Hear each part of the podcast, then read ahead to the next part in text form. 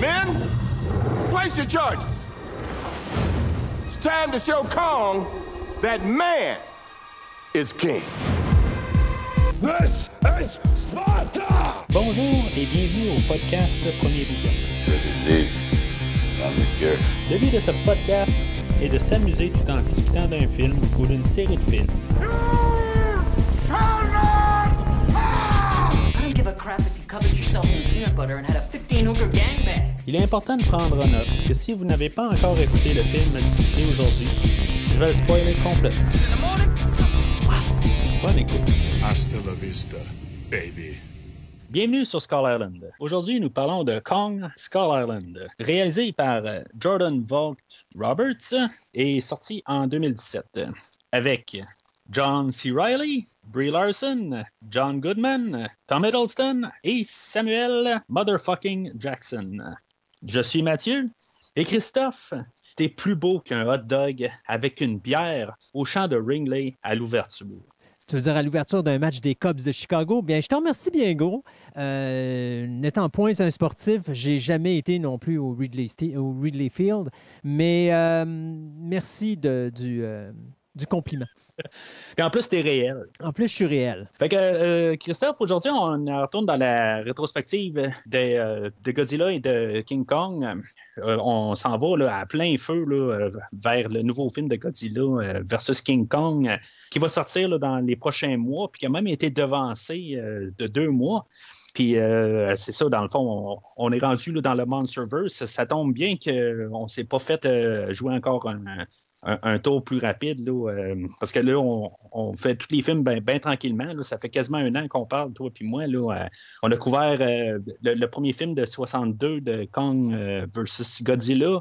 On a parlé là, de tout un peu euh, le- le- certains films de Godzilla qui sont sortis depuis ce temps-là. Euh, on a parlé de euh, Godzilla 85, le film de Roland Emmerich de 98. hein. Shin Oui, je te coupe. Godzilla. Non, mais on a Shin- Godzilla. Godzilla.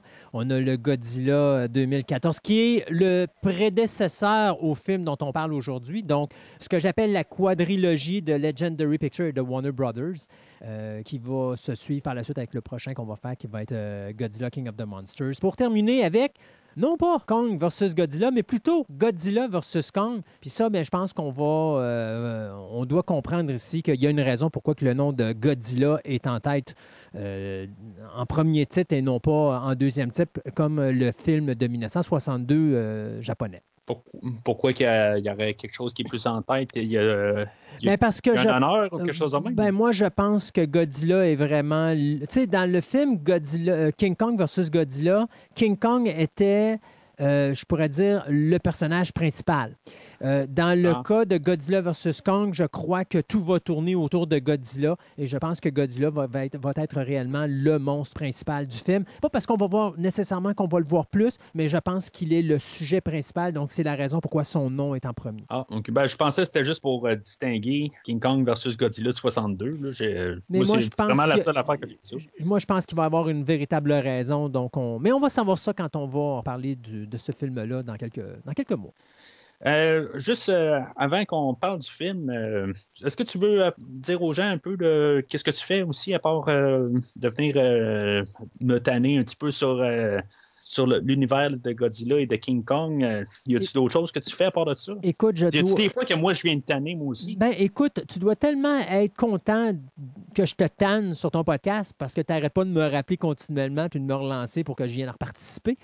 Euh, mais oui, effectivement, des fois, toi et moi, on chamaille sur euh, nos podcasts que je réalise, qui est euh, Fantastica, dans lequel toi et moi, on, on anime une chronique qui s'appelle Versus, où est-ce qu'on parle des euh, films originaux versus euh, les remakes. Moi, je suis de la vieille clique qui préfère les films originaux. Toi, tu es de la nouvelle clique qui préfère les remakes. Alors, on se rentre dedans comme tel Godzilla versus Kong. Euh, moi, je suis le Godzilla et toi, tu es le Kong de Fantastica. Euh, mais c'est ça. Donc, c'est un podcast qui dure à peu près trois heures, là, qui est diffusé sur Internet. Euh, je pense que sur ton site web, il y a un lien direct là, pour aller Ouais. à l'émission. Et puis, sinon, ben, je suis également animateur en chef d'un autre podcast qui s'appelle Pro- Programme Double, où est-ce que là, je parle d'un programme double, donc deux deux films qui ont la même thématique, euh, un même euh, acteur, réalisateur ou producteur, euh, donc quelque chose qui est relié, même euh, un sujet. Et je vais décortiquer les films tout en parlant de l'historique de la réalisation. Donc, c'est quelque chose qui dure moins d'une heure, là, à toutes les deux semaines, qui est diffusé sur les ondes d'Internet. Alors, plein de choses. Et puis, en plus, ben, je participe à Choix Radio X, où est-ce que je suis à Marceau le soir pour être leur, ce qu'ils appellent l'historien du cinéma.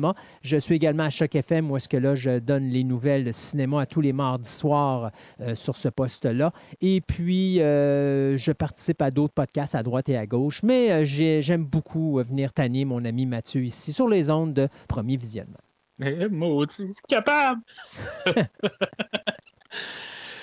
à, part de ça, ben, si mettons, euh, c'est la première fois que vous euh, embarquez dans, le podcast euh, Premier Visionnement, vous pouvez euh, aller sur le site internet officiel du podcast premiervisionnement.com. J'ai vraiment pris de plusieurs. plusieurs heures à penser le nom, puis je me suis dit, ben, pourquoi pas, premiervisionnement.com, c'est donc bien Il y a beaucoup d'originalité ici dans le titre que tu as donné, oui. Exactement. Fait que euh, euh, vous pouvez vous rendre sur le site, vous allez trouver les euh, liens pour euh, de trouver Christophe sur Fantastica. Puis à partir de là, je crois que sur Fantastica, on, va avoir des liens pour Programme Double puis, puis tout. Mais en tout cas, de toute façon, une recherche Google, ça se fait aussi. Euh, puis euh, sur euh, premiervisionnement.com, ben, vous pouvez voir aussi qu'est-ce qui a été fait avec dans le, podcast là, dans les, les années précédentes, dont des, des séries comme les Rambo, les Transformers, les, Transfor- euh, les, euh, les Terminators, euh, puis plein d'autres choses que vous pouvez voir sur premiervisionnement.com. Fait que Christophe, on est rendu en 2017 euh, avec euh, le film de Kong Skull Island. Oui. Euh, Puis on a parlé de. Dans le fond, tu sais, les Godzilla, il a fallu comme sauter un peu au travers là, du temps parce qu'il y en a vraiment trop. Là. On a- parle de genre 38 films au, au total, à peu près. Là. Euh, plus ou moins 4. Là. Euh, mais c'est ça quand même, il y a au-dessus de 30 films. Si je me trompe pas, Godzilla est la deuxième ou troisième plus grosse franchise de toute l'histoire du cinéma international. pas de misère à croire, là, c'est, tellement gros, là, ça- n'a pas de sens là, de passer quasiment au travers de tous les films. Mais, tu sais, depuis qu'on s'est parlé de, sur euh, Godzilla 2014, euh, j'ai écouté une couple de films là-dedans, de- dans, dans- surtout là, dans la sortie là, des, euh, des films des 90.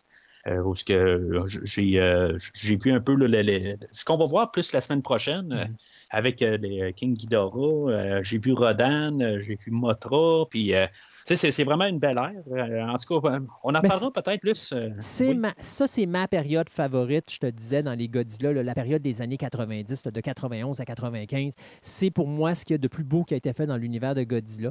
Euh, tant au niveau des histoires euh, qu'au niveau des effets spéciaux. Bon, il faut, faut comprendre qu'il n'y a pas de numérique, mais quand vous voulez voir un film où est-ce qu'il y a deux monstres qui se rentrent dans le dash puis que les effets spéciaux sont vraiment spectaculaires, ces films-là, dans cette ligne-là de 91 à 95, sont totalement délirants et c'est indéniablement les meilleurs films de la saga, tant qu'à moi. Puis euh, en même temps, ben, ce qui est le fun, c'est que quand la première fois que j'ai écouté Ko- Kong euh, Skull Island, euh, le, le post générique, euh, ben, tu je savais pas exactement c'était quoi. Tu je savais qu'on avait un, un genre de clin d'œil à Godzilla, là, juste Oui. pour comme unir l'univers, tout ça. Mais là, j'étais capable de dire que hey, c'est Rodan, c'est euh, Motra, c'est King Ghidorah. J'étais capable de le dire, c'était le fun. C'est, je Ben- pouvais être craqué dans le fond pour le prochain euh, podcast qu'on va faire. Et, et ça, et d'ailleurs, tu vas le remarquer quand on va en parler de Godzilla versus King of the Mon euh, plutôt euh, Godzilla King of the Monsters.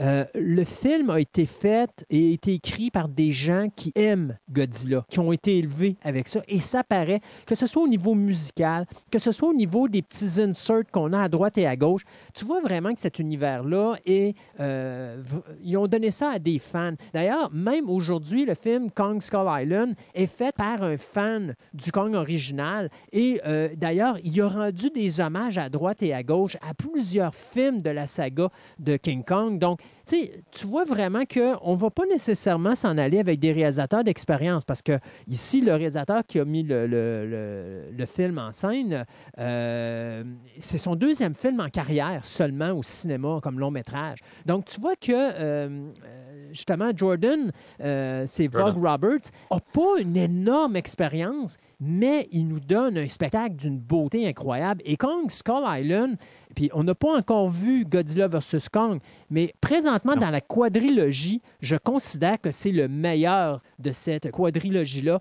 tant au niveau visuel qu'au niveau rythme, au niveau action et euh, au niveau aussi attachement au niveau des personnages, parce que je pense que c'est dans ce film-là qu'on s'attache le plus aux personnages, parce que les personnages, c'est pas juste des euh, gens qui sont froids, puis que s'ils meurent, on s'en fout. C'est des personnages qui sont intéressants, joués par des acteurs de talent, qui réussissent ici à nous, euh, à faire en sorte qu'on s'attache à eux autres, puis qu'on s'intéresse à ce qui se passe sur l'image. Donc, J'adore beaucoup euh, Kong Skull Island, qui est dans cette quadrilogie-là, à date, mon favori dans les, euh, dans les trois premiers films, en tout cas, de, de- de- de la quadrilogie.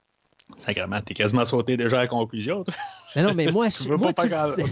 veux Moi, pas qu'on parle trois heures toi, aujourd'hui? Moi, tu sais, je suis toujours comme ça. Bon, je suis Euh, quelqu'un de très compressé. Je suis un play-by-play. Ouais, en tout cas, c'est, euh, euh, au moins, là, je, je sais un peu à quoi m'attendre avec toi aujourd'hui. Honnêtement, j'ai, écouté le film, puis euh, je, je me suis dit, il y, a- il y a des fois que je sais à peu près à quoi m'attendre euh, de, de- de- de ton point de vue, un peu, qu'est-ce que, qu'est-ce que tu vas me dire. Mais celui-là, aujourd'hui, je me suis dit, je sais pas de quel bord que tu vas aller. Uh-huh. Puis, en tout cas, là, là, je, je viens de le savoir un peu. Euh, puis là, c'est ça, on est, on est en 2017. euh, puis, euh, tu sais, il faut. faut c'est comme on n'est plus vraiment en, comme en 98, là, où ce qu'on avait fait les- les- le film de Roland Emmerich, là, qui était plus un, un film de désa- un disaster movie. Mhm. Euh, que, mais là, tu sais, on, on est en train de compétitionner quand même avec les Transformers, les Pacific Rim, les Jurassic World. Tu sais, on a tout ça qui, qui existe, là, tu sais, puis qui sont quand même d'actualité. Des, gros monstres euh, rendus euh, au CGI, l'informatique. euh, on, on a vu ça là, amplement. Ça, ça va peut-être quasiment commencer avec le King Kong de 2005. euh, mais là, il y en a à, à pocheter. Chaque été, il y avait tout le temps un gros blockbuster sur un, gros méga, gros méga monstre, que ce soit un robot, que ce soit n'importe quoi. Mais c'est quelque chose là, que qu'on a vu quand même assez souvent. Puis là, ben, c'est comme la sauce euh, de, King Kong qu'on ramène. Et tu sais, des fois, je vais toujours dire la chose suivante. Euh, quand tu as un personnage qui est moins populaire qu'un autre, tu vas avoir une tendance à travailler beaucoup plus ton produit.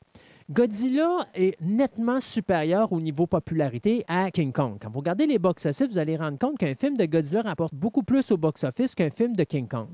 Donc, je pense ici que ce qu'on voit depuis le début, parce qu'on ne va pas dire que Godzilla 2014 est un mauvais film, loin de là, on voit qu'on a un très bon visuel, mais il manque un petit quelque chose. Dans Kong, Il manque on- un, Ouais, il- un- un petit, un gros, un gros Godzilla qui manque? ben, il manque, il manque un, comme on dirait euh, en, en rigolant, on- il manque un je ne sais quoi. Mais tu sais, tu t'attachais pas au personnage. Le visuel était bien géré, il était bien montré. On faisait attention aux effets spéciaux, mais en faisant attention aux effets spéciaux, on a oublié quelque chose, on a oublié l'humanité. Euh, que ce soit dans Godzilla, que ce soit dans les personnages au- autour. Ici, ce qui est le fun, c'est que non seulement on a un réalisateur qui, à son deuxième film, se permet euh, euh, une décision qui est vraiment, moi, je considère audacieuse, c'est-à-dire on refait totalement les origines d'un monstre qui est mythique. Euh, on enlève complètement l'histoire de la Belle et la Bête, puis on transforme ça en un, film d'action, loin d'un conte de fées, mais un film d'action rempli de brutalité, où est-ce que là, on a une confrontation entre deux militaires. Kong, qui est un monstre qui, lui, son objectif, c'est de protéger les habitants de l'île contre des créatures monstrueuses qui cherchent à les dévorer, et un lieutenant-colonel qui arrive là, lui, avec son armée, qui est décimée par Kong au début, et qui là décide que là, il va tout simplement exterminer la créature, même s'il doit sacrifier le reste de ses hommes, parce qu'il a juste un objectif, c'est un gagnant et non pas un perdant, il n'acceptera pas de- perdre. Donc, tu as un match à la Rocky Balboa contre euh, justement Drago, où est-ce que tu as notre, euh, notre, général, notre lieutenant-colonel qui est un humain, mais qui est un soldat qui va confronter King Kong, qui est également un soldat. Donc, on s'en va dans des directions avec Kong ici qu'on n'a jamais vu avant.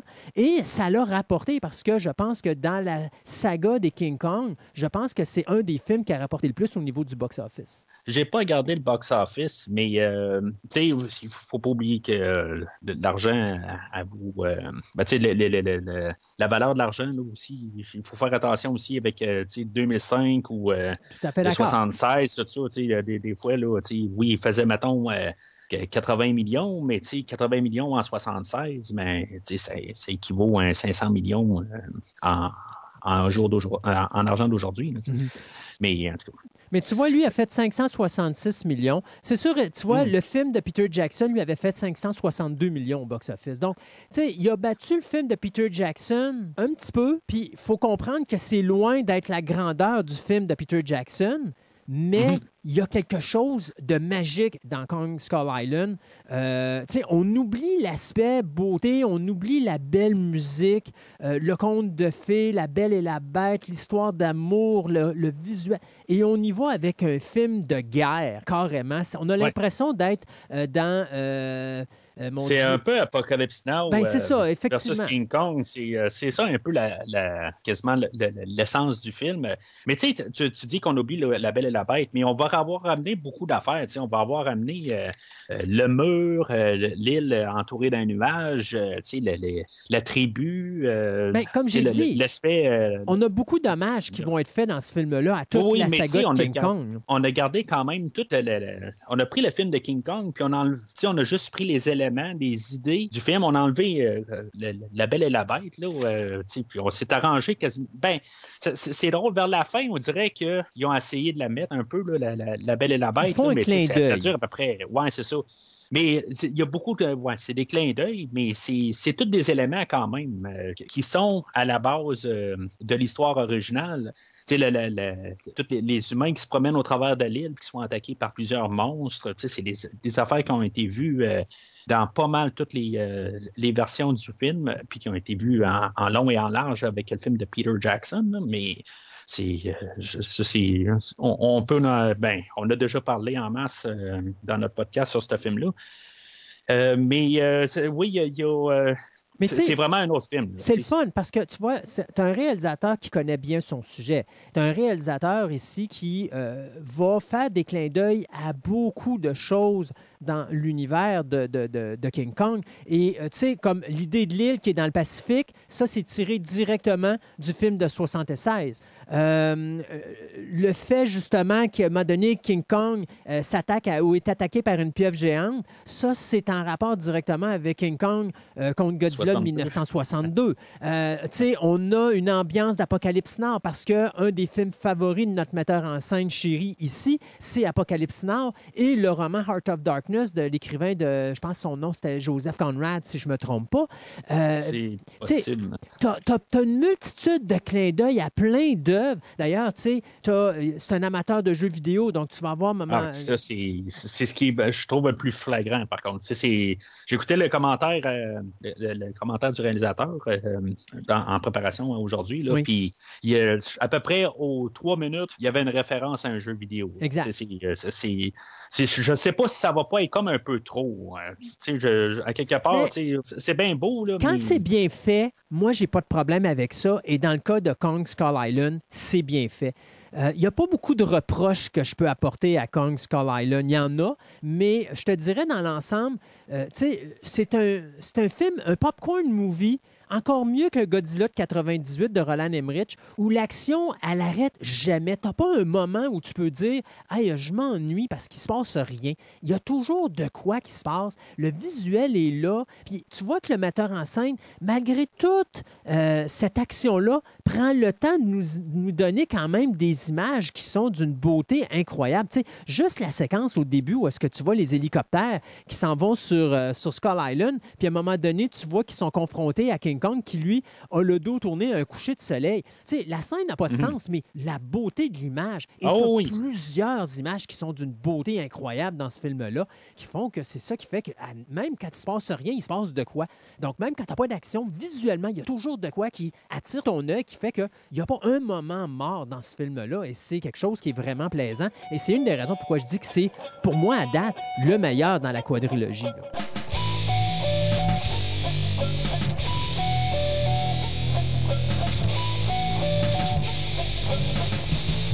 Une idée euh, ben, profonde du film, un peu, je pense euh, qu'on va aller avec euh, le personnage de Packard. Il y a un bout où il y a le personnage de Conrad qui va arriver et qui va dire Personne ne revient vraiment de la guerre.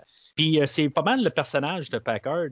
Lui, dans le fond, la, la- guerre du Vietnam vient de se terminer. Puis lui, ben, son idée, c'est que la, la guerre n'a pas été perdue, elle a été abandonnée.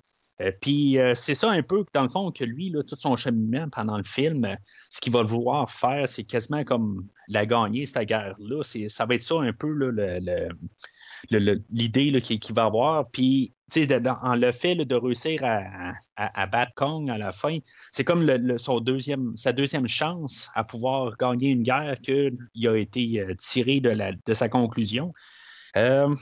Honnêtement, là, pe- pendant le film, je ne sais pas exactement comment que je vais me sentir sur le personnage de, Packard. Est-ce que je, je l'aime pas ou est-ce que je le comprends un peu? Euh, je te dirais que j'ai vu ce film-là peut-être quatre fois. Puis à chaque fois, je pense que euh, je vais sympathiser de plus en plus avec ce personnage-là, même si ultimement c'est un méchant. Euh, mais Mais c'est pas. Je suis pas d'accord avec l'idée de dire que c'est un méchant. Je suis d'accord avec l'idée que c'est un gars qui, avec la fin du- de la guerre du Vietnam, a plus de raison de vivre. Et donc, Ouais, ben, quand, c'est ça. quand on lui offre la chance de s'en aller sur Kong, euh, Skull, Skull Island plutôt, puis qu'il tombe face à Kong, ben là, il revient avec une raison de vivre, c'est-à-dire détruire son ennemi, et son ennemi devient Kong. Euh, et tu sais, c'est- un soldat, c'est un militaire, point final. C'est sa raison de vivre. Euh, c'est un peu comme, mettons, Patton. Si tu enlèves Patton puis tu enlèves la Deuxième Guerre mondiale, après ça, Patton n'a plus de raison d'être parce que son objectif, lui, c'est de diriger des soldats puis de gagner une guerre. Si tu l'enlèves de la Ouais, guerre, ben, il n'existe plus, il n'y a plus de raison d'être. Euh, et, et Parce donc, que même à la fin, Pa- Packard, à la fin, tu sais, il n'y a, comme plus de raison vraiment de continuer parce que il cherche n'importe quoi. hein, Il y, a- il y a un bout, là, il y a, il y a un soldat, il dit on va aller savoir, euh, on ne le laissera pas tout seul. Puis euh, finalement, ben, même, euh, ils savent que ce, ce soldat-là, euh, Chapman, est mort. Puis il dit ben, ça- ça- on s'en fout de ça. On continue pareil. on continue parce que son objectif premier, c'est de détruire Kong, c'est de détruire son ennemi. Mhm. C'est ça. Puis, tu sais, on voit quand même, tu sais, c'est- comme, on- comme on parlait tantôt, là, on a comme transposé un peu le- le- l'effet de guerre, tout ça, euh, d'Apocalypse Now. Il, il est quand même, euh, oui, il en, devient peut-être un petit peu fou là-dedans, de, de- ça devient une obsession. Mais, tu sais, quand même le, fait qu'il se tient quand même à, son équipe, c'est ça que dans le fond qui, va mener à, à- quasiment sa déchéance rendue à la fin. Effectivement. Puis on, on va nous lancer aussi beaucoup d'idées d'orgueil. Euh, tu sais, dans le fond, l'idée euh, au départ, pour pouvoir euh, avoir l'expédition pour se rendre sur l'île, on, on va avoir le début de Monarque qu'on avait vu là, dans, le film de euh, 2014 là, de Godzilla. Mhm. Puis eux autres, dans le fond, ils vont se servir de ça, l'orgueil du sénateur, pour pouvoir euh, se, se rendre sur l'île. Tu sais, c'est- comme pour être le premier, parce que plus tard, on sait que les Russes vont pouvoir aller, euh, vont avoir accès à l'île euh, pour raison X. En tout cas, ils vont passer dans le coin. Parce ou je sais pas qu'il calculait que dans trois semaines, il y avait un satellite russe qui allait passer par-dessus l'île de Skull Island puis qui allait prendre les mêmes photos que eux autres avaient. Donc, à ce sais, moment-là, il y avait trois semaines pour se rendre sur l'île avant que les Russes envoient justement quelqu'un sur cette île-là, justement, pour voir euh, qu'est-ce qui se trouve là-bas. Mais c'est, pas mal toutes des questions d'orgueil qui fait que l'histoire à l'avance, euh, ben, puis c'est ça, il y, a, il y a justement Packard là-dedans, que dans son orgueil, que en bout de ligne, il, il veut se rendre à, à King Kong. Puis tu sais, il va même se faire dire, regarde, tu peux pas aller là, tu vas te faire tuer, tes gars vont se faire tuer. Puis il s'en fout, tu sais, je veux dire, lui, il veut euh, continuer. C'est, tout le temps l'orgueil. C'est, ça qui fait avancer beaucoup l'histoire euh, de, tout le film. à partir de la première minute jusqu'à la dernière minute.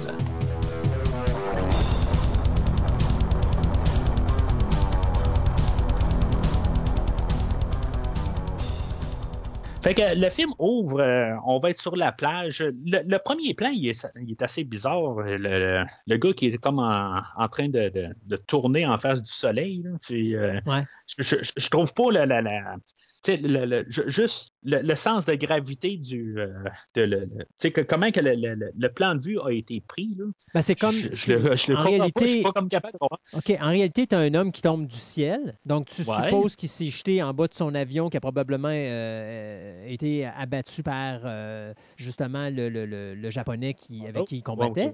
Donc, en se jetant, euh, on remarque ici qu'il n'a pas encore son, ouvert son parachute. Donc, il tombe, puis après ça, il va ouvrir son parachute. Donc, la première séquence, c'est que tu le vois tomber, mais c'est juste que Ah, tu pour- penses que c'est lui? Tu oui. penses que c'est Marlowe? Ouais. Oui, c'est- c'est carrément le, le- le personnage, euh, le personnage qui est interprété plus tard par euh, John C. Riley, euh, qui, qui- qui juste s'est jeté en bas de son avion. Sauf que normalement, je pense pas qu'il va tomber en vrille comme ça, mais c'était peut-être probablement. Parce qu'il faut comprendre que moi, puis ça, c'est le défaut que je donne à Kong Skull Island, c'est que des fois, pour avoir un visuel, on va oublier la, je pourrais dire, la logique de la scène. Euh, Ouais. Je te donne un exemple. On se ramasse sur une île qui est entourée d'un nuage euh, continuel Ouais. où il y a des orages continuels qui camouflent l'île à tout le monde. Donc, personne ne sait qu'il y a une île en arrière de ça. Mais par exemple, tu as un beau coucher de soleil. Mais le soleil, il est où? Ben, normalement, tu n'es pas supposé le voir parce que tu es supposé avoir à 360 degrés autour de l'île des nuages qui camouflent le ciel. Donc, oui, de voir Ouais. des images où est-ce que tu vas avoir comme une boucane, puis tu vas voir qu'il y a un soleil qui est comme diffusé, ça, je suis je suis correct avec ça. Mais de voir le C'est un mur, je pense. C'est pas un, c'est pas un, comme un, un globe. Ben non, c'est des nuages. C'est une tempête continuelle. Euh, Oui, mais c'est alentour. Oui, c'est en- alentour. On voit le, le soleil peut arriver d'en haut. Ben, Oui, à midi. À Ouais. midi, il va arriver d'en haut, mais quand tu es rendu au coucher de soleil à 6 heures le soir, tu comprends-tu que tu le verras plus? Parce que là, tu vas, devraient sûr. le cacher. Euh, Mais c'est mon Oui. point. C'est, on a une belle image, on va présenter un beau look, mais on oublie la, la logistique de l'image en arrière. Donc, oui, ça commence bien un film de voir le gars tomber du ciel comme il tombe là, mais logiquement, il va pas tomber comme ça parce que euh, il, il pourra jamais développer son, euh, faire développer son parachute pour arriver comme il va arriver sur la Terre. Son parachute Non, ne va jamais ça. bien sortir. Alors, euh, je pense que c'est juste... Ça, on- a voulu Ouais. donner un beau look visuel à la scène d'introduction pour faire un wow, mais euh, ne cherchez pas la logique. Et ça, c'est le gros défaut de Kong Skull Island. Cherchez pas la logique dans les images que vous voyez. Il n'y en a pas.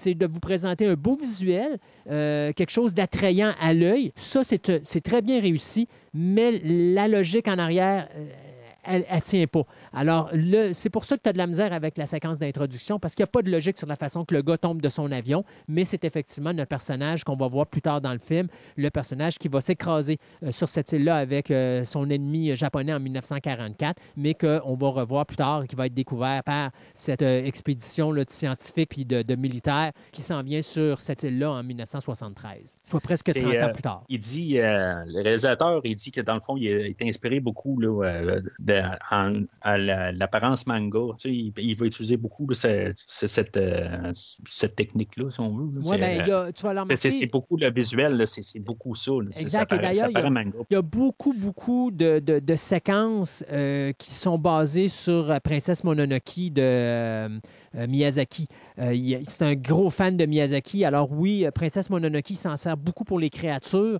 euh, puis il s'en sert beaucoup pour le look. Fait que oui, il y a, il y a- et encore une fois, c'est un réalisateur qui se sert. c'est ça. C'est ça, c'est un réalisateur qui amène tout ce qu'il aime dans ce film-là. Et visuellement, euh, tout ce que vous allez voir, c'est vraiment ce que ce gars-là aime dans sa vie. Il vous le présente tout sur le grand écran. Donc, vous avez tout dans le même film. Ben, c'est- ça, c'est- ça que je disais un peu tantôt aussi. Sais, euh, il va parler beaucoup de, de jeux vidéo, là, à peu près aux trois minutes. là. Euh, je, je, je sais pas, je, je peux pas tenir compte euh, con- contre le réalisateur parce que dans le fond, ça donne un- quand même un, un nouveau souffle. C'est- quelque chose que normalement on a tout le temps des références à, à certains films. Mais il va y avoir des, des- des références à Alien euh, une couple de fois là, pendant le film. Euh, puis il va y avoir des, des références à, à toutes sortes d'affaires. Euh, mais tu sais, vraiment, là, euh, ce qu'on va parler beaucoup là, dans, dans le, le, le- le commentaire du réalisateur, euh, il va parler genre à peu près sept fois, je pense qu'il va faire des références à Metal Gear Solid. Euh, il va faire euh, des références à Resident plein d'autres Evil. affaires. là. Des Resident Evil, des Zelda, des Pokémon, des Dragon Ball. Euh, tu sais, c'est- je veux dire, c'est. C'est un peu partout, puis tu sais, il va tout coller ça ensemble, mais des, des fois, je me dis, euh, est-ce que c'est c'est- les bonnes choses, par contre, rendu là, tu sais, c'est- c'est-tu un peu trop ouvert, puis peut-être qu'on aurait peut-être juste peut-être dû se concentrer sur, euh, sur juste un peu plus des clins d'œil, peut-être dans, l'univers fermé là, du Monsterverse Mais- ou du. euh, Moi, je pense que Des- c'est ce, des- qui- je pense que c'est ce qui donne le charme, le charme à Skull Island. C'est ce qui fait que Skull Island est totalement différent de tout ce que tu as vu Kong jusqu'à présent.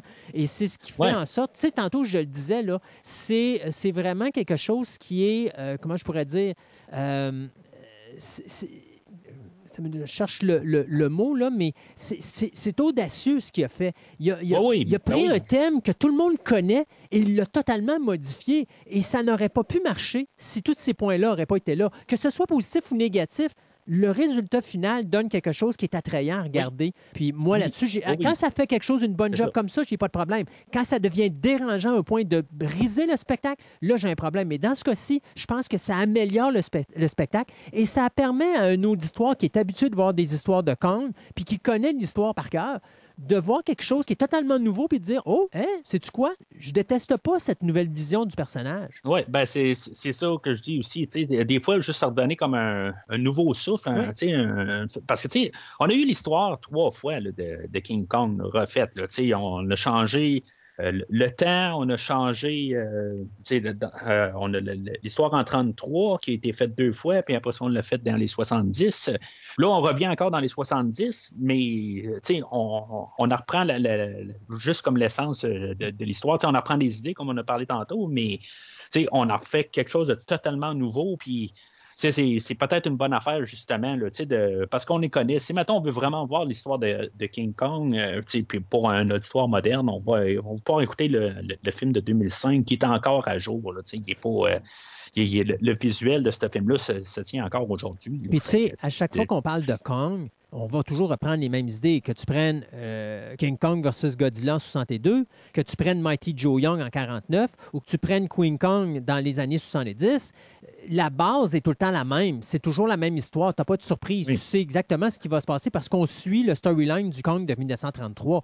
Là, on, je prends ça, on jette ça au vidange, puis on starte quelque chose de totalement différent. Et tu sais pas où est-ce que tu t'en vas avec ça, parce que là, on a changé d'univers. C'est pas le Kong régulier, c'est un Kong qui appartient au Monsterverse de Legendary Pictures et de Warner Brothers concernant Godzilla. On devrait appeler ça le Godzillaverse là, pour, de, américain, euh, mais c'est pas le Kong qu'on a connu, c'est un nouveau Kong, et c'est un Kong qui appartient à une nouvelle franchise. Et c'était, je trouve que c'était excellent de faire un Kong totalement différent pour justement amener une nouvelle créature, faire en sorte Oui. que ce soit quelque chose de totalement nouveau. Ben, pour que ça, ça, ça fitte avec les autres films aussi. Exactement. là. Fait que euh, on finit comme la, la- la séquence d'introduction, puis là, on, on- on rencontre notre personnage euh, qui va être euh, comme rendu principal un peu plus, tôt- un peu plus tard. là.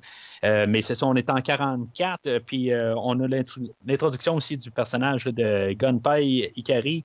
Puis là, ils se battent les deux, puis euh, c'est là que dans le fond, on a un teaser sur euh, Kong, puis tu sais, on niaise pas là-dessus. hein, en genre, euh, en dedans d'une minute, on a déjà vu qu'est-ce que Kong va avoir de l'air. euh, on voit juste ses yeux puis sa main, là, mais on peut comme déjà euh, imaginer un peu le reste. Tu sais, comme Godzilla 2014, euh, ça a pris une heure pour voir Godzilla.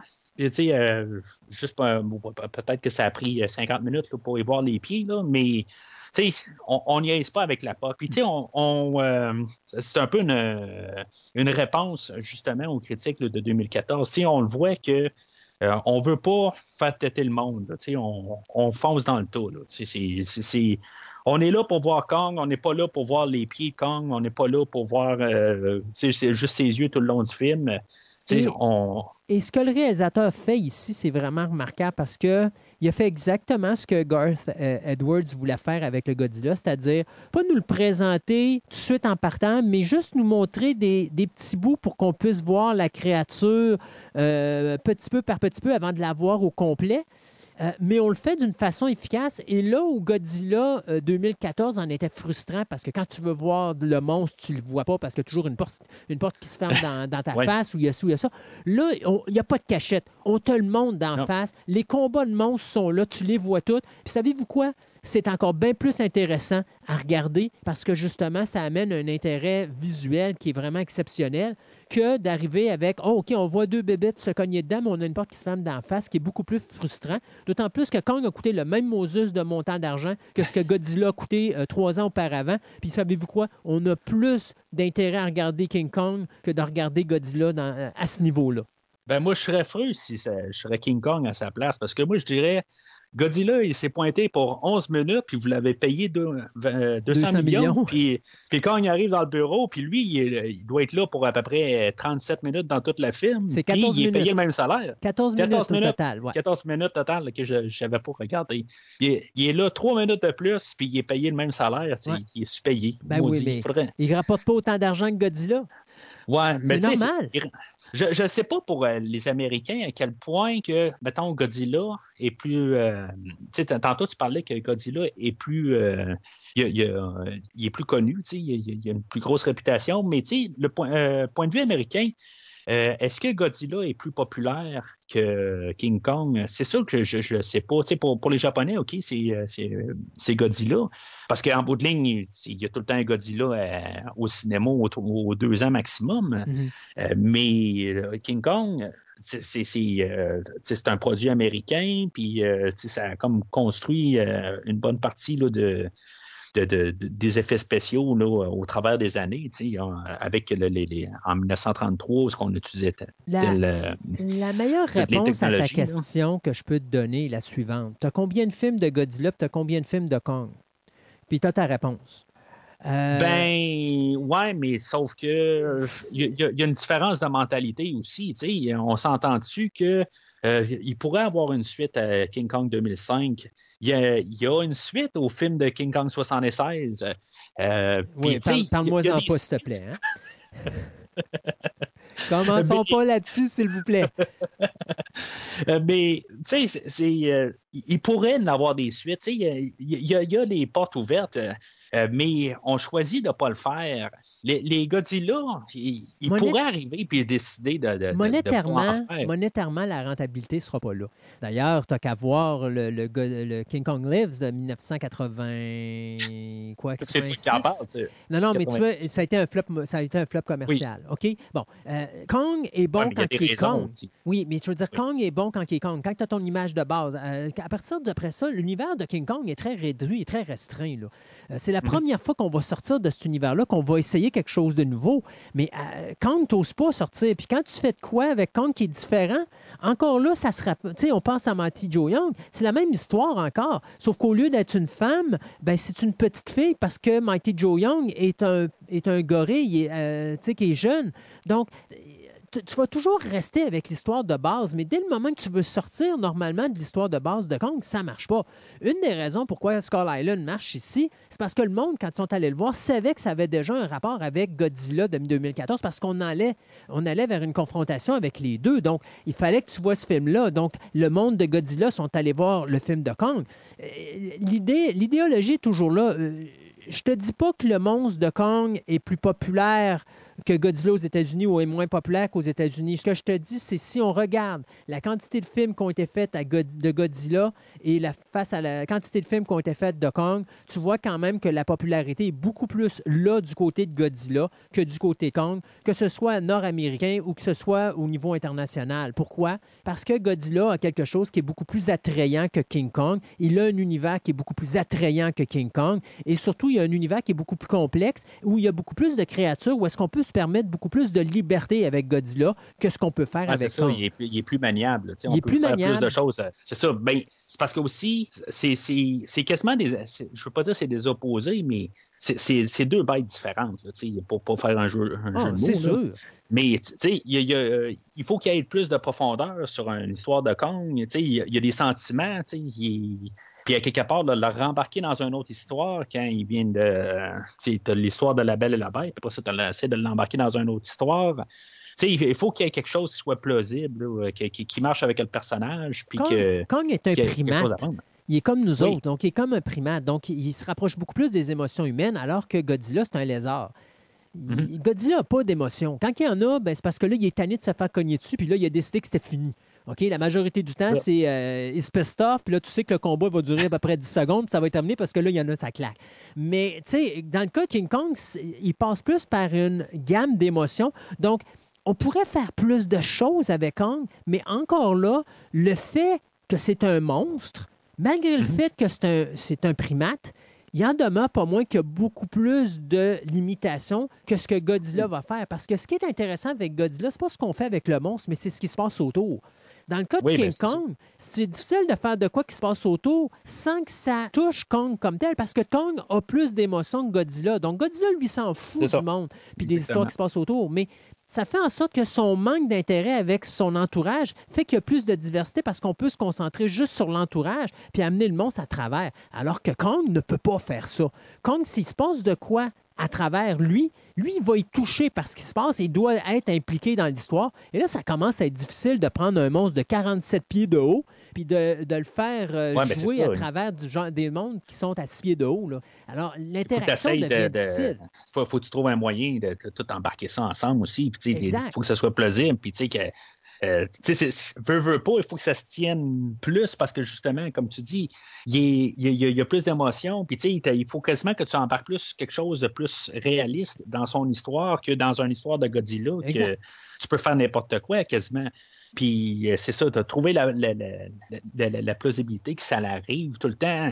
Tu sais, euh, pour prendre qu'est-ce que- qu'il dit euh, dans, dans Die Hard, Bruce Willis, qu'est-ce qu'il dit euh, the, the- the same situation to, euh, to, Ouais. the- How can the to one same person. shit happen to the same guy Ouais, twice? Ben, c'est ça, tu sais. Fait qu'après un bout, euh, tu sais, euh, ça, ça- ça- ça peut devenir redondant là, vraiment rapidement. Voir Son of Kong de 1933. Mais qui est encore là la même affaire. C'est la même histoire de base. Oui, juste oui, oui, ben, c'est ça, mais, mais- c'est toujours la même chose. c'est Et- exactement ça. Et il n'y a pas grand-chose que tu peux faire. Et c'est pour ça que moi, j'ai adoré Skull Island, parce que justement, on a trouvé une manière de, d'enlever l'histoire de contes de fées puis de faire un film entre deux guerriers. Parce que c'est ça la base fondamentale de Kong Skull Island. C'est la confrontation entre un humain militaire et Kong, qui, entre guillemets, est le gardien de son île et qui est entre lui également un militaire. Donc, tu as un militaire qui, lui, doit protéger ses soldats et ses civils. De l'autre côté, tu as Kong qui doit protéger sa populace. Les deux doivent se rentrer dedans parce que l'intérêt de un entre en conflit avec l'intérêt de l'autre. Euh, fait qu'on arrive au, générique. euh, puis euh, on a la musique de Henry Jackman. puis en même temps, ben, on voit comme tout l'historique, qu'est-ce qui se passe entre 1944 et 1973. Euh, je vais parler de la musique de Henry Jackman. Moi, j'ai pas, euh, j'ai pas entendu sur grand autre chose. Je pense que je l'avais entendu dans X-Men First Class. Euh, Il me semble que j'avais pas grand chose de négatif à dire envers lui, mais aujourd'hui, je sais pas. Tu sais, c'est c'est correct qu'est-ce qu'il fait? C'est un peu comme qu'est-ce que je me rappelle pas là, de celui qui faisait la musique là, dans Godzilla 2014, mais c'est serviable, c'est pas grandiose. Peut-être que c'est justement un peu de qu'est-ce qu'on vient de parler, euh, le fait qu'on a enlevé euh, peut-être l'histoire romantique euh, de King Kong. puis que les auteurs qui, avaient travaillé sur les, films de, King Kong auparavant, là, que c'était. Ben, John Barry en 76, puis t'avais. C'est Euh, James, Newton Howard. J- James Newton Howard en, en 2005 euh, qui avait fait euh, des, des très bonnes trames. Mm. Euh, je trouve qu'aujourd'hui, on n'a vraiment à rien du tout là, à comparer avec. C'est, totalement rien. Il faut comprendre que la musique ici n'est pas là pour voler la vedette, mais pour soutenir l'action du film. Euh, c'est un film d'action auquel on assiste aujourd'hui. Alors, la musique n'est pas là pour euh, nous donner un conte euh, de fées entre la belle et la bête. C'est euh, la confrontation entre monstre et monstre, un militaire et Godzilla. Donc, c'est un film d'action à la X-Men, point final, mais sans... Il faut pas que la musique vole la vedette. Puis je pense que là-dessus, Jackman a compris la job qu'il avait à faire. Oui, ben c'est ça. Il, a- il a, il a fait. si tu l'écoutes euh, tout seul, la trame sonore, ben je pense pas qu'il y a. euh, je- je- honnêtement, je, me suis jamais arrêté là, pour essayer de l'écouter, la trame sonore. Là, Euh, j'ai comme aucun intérêt. Il y a, il y a- il y a de l'air à avoir. euh, je sais pas si toi tu l'écoutais à part euh, euh, dans le contexte là, du film. Là, Euh, moi, j'ai aucun intérêt. Du tout. Là. Je, je trouve que c'est serviable, puis c'est tout. Ben, c'est ça, c'est de, la musique c'est de- pas- de la musique de soutien, point final. C'est ça. Elle n'est pas mauvaise, elle n'est pas bonne, elle, est juste, elle fait parfaitement pour la job qu'elle doit faire. C'est ça, exactement. Puis, puis je trouve ça plate, par contre. Euh, d'un côté, parce que on a deux très bonnes trames là, dans- avec le 76 puis euh, le, le 2005. Puis là, tu, tu essaies de placer lui, puis tu dis, ben peut-être qu'il va avoir une bonne trame qui va arriver avec le film aussi. Puis finalement, ben, Mm. Ouais, si mais- tu l'as commandé, puis tu l'écoutes, ben tu dis, Je ben, te donne là, un exemple. Tu sais, quand je te disais tantôt, c'est pas une trame- la trame sonore ne doit pas voler la vedette ici. Je te Non, donne je un exemple. On va aller avec 76 et la musique de John Barry, d'accord?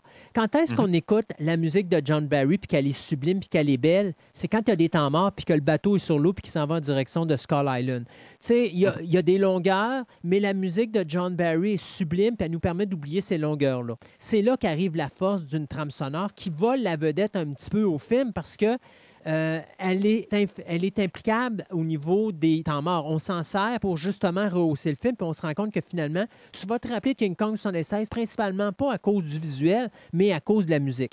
Euh, ce qui est un petit peu la même affaire avec la version de 2005. Si tu te rappelles, euh, la version de 2005, James Newton Howard fait une trame sonore qui est vraiment remarquable, mais elle va voler le show par moment.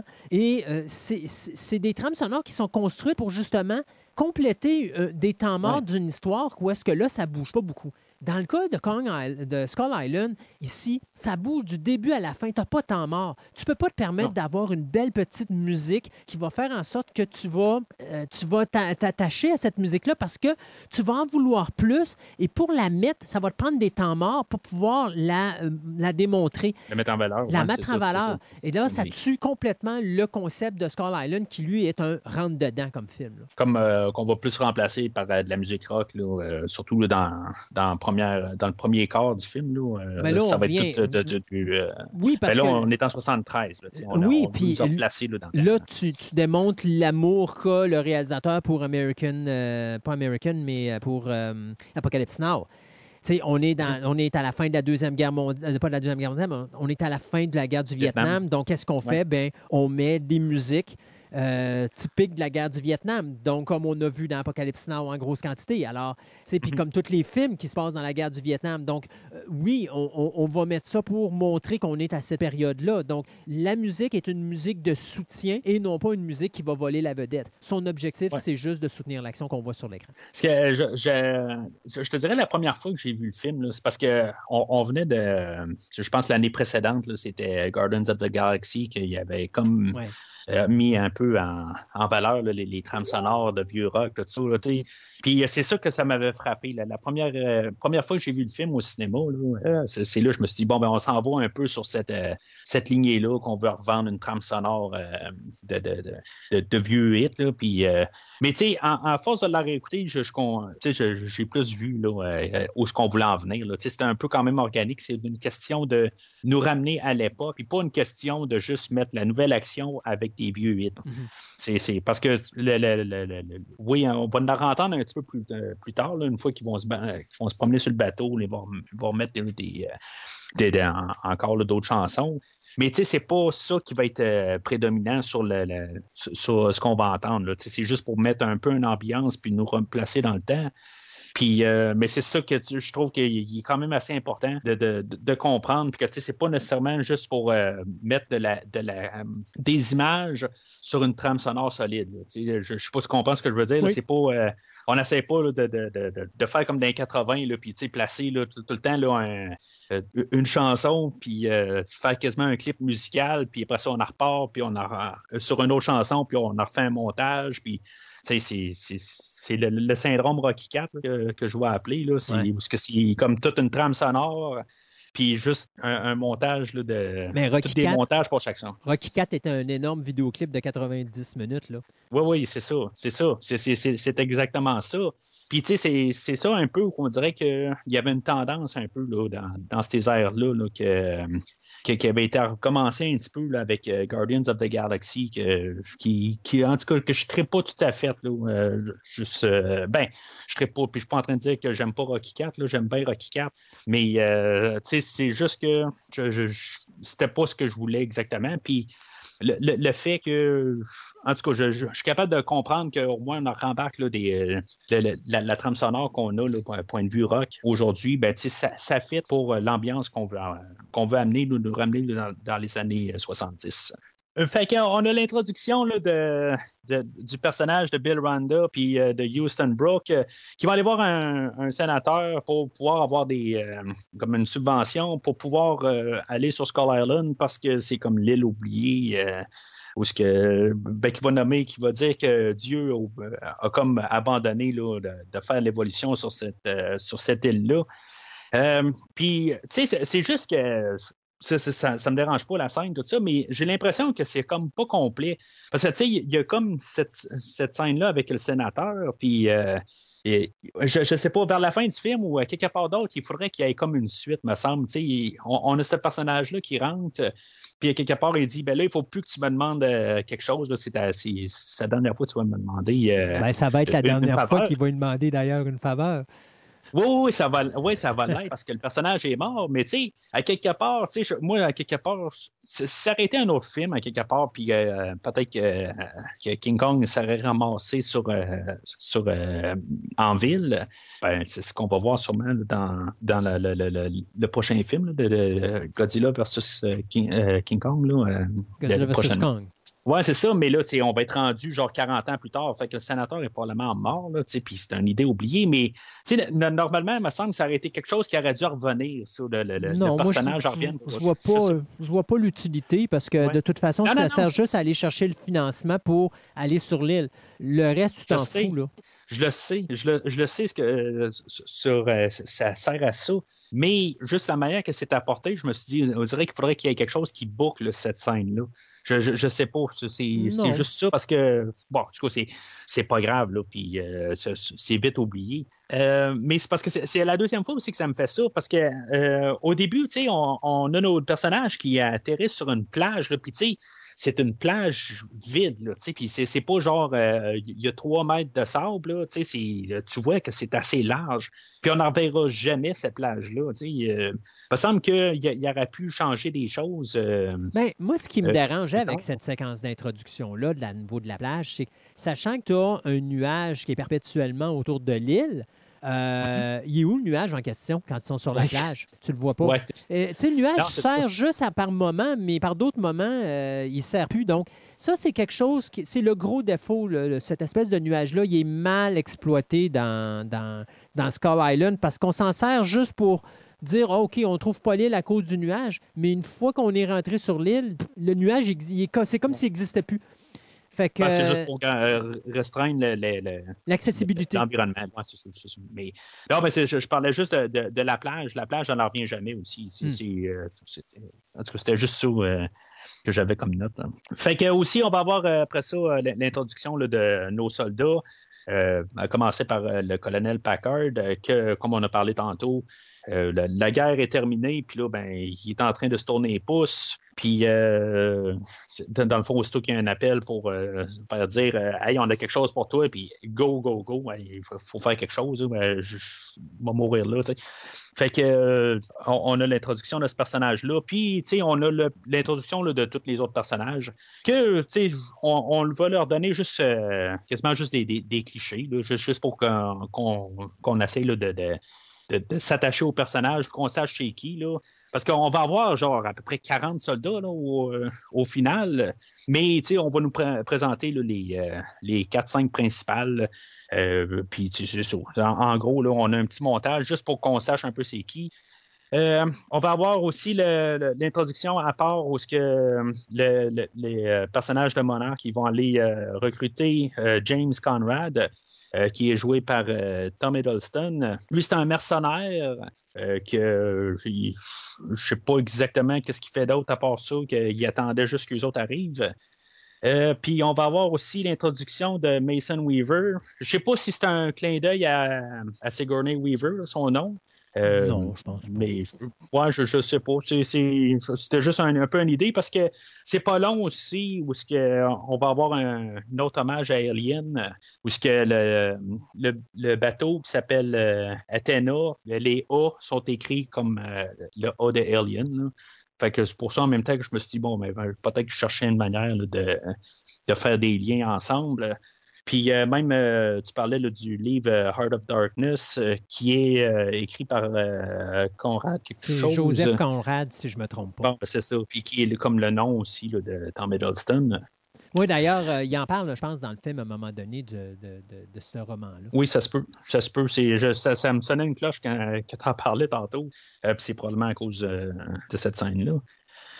Fait que euh, sont tous recrutés puis euh, pour euh, embarquer là, sur le, le, le, le, le- le- le bateau? vaisseau. Le bateau, le porte-avions Athena, c'est quasiment un porte-avions rendu là.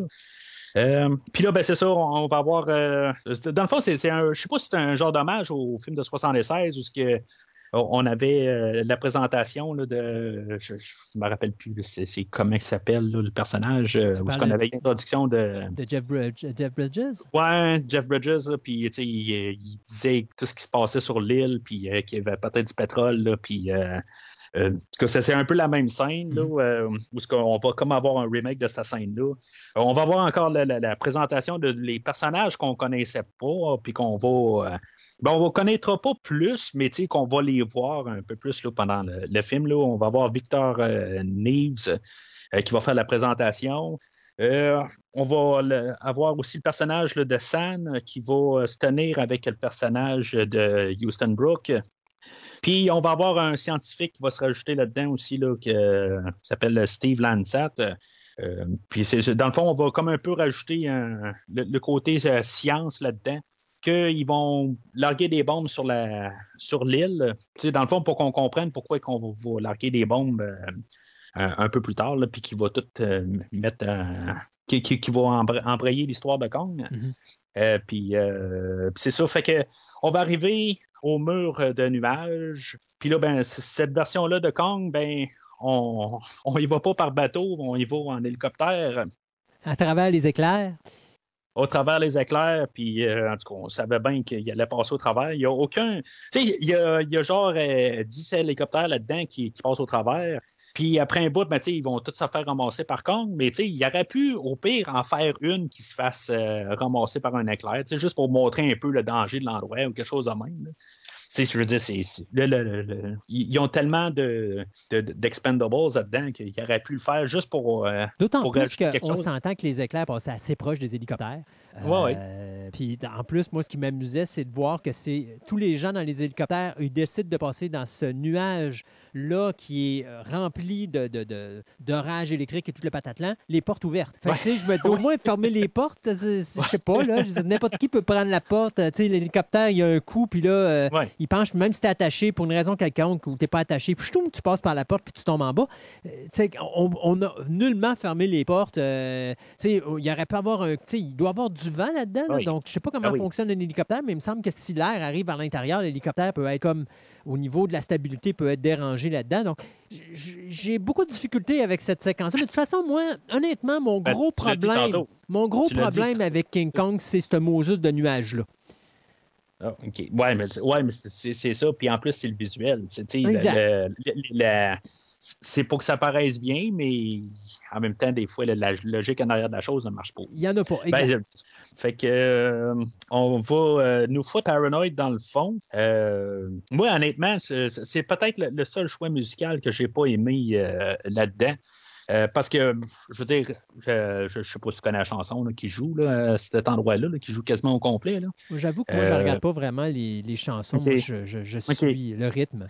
OK, ben c'est une chanson de, de Black Sabbath, puis euh, qui est peut-être la, la, la tune la plus connue de deux autres. Puis c'est une tune que j'ai entendue peut-être un, million de fois. Là, je veux dire, ça a fait la, la, trame sonore. euh, ben, Ozzy Osbourne et euh, Black Sabbath ont fait une grosse partie là, de ma discographie de, de toute mon adolescence, mettons.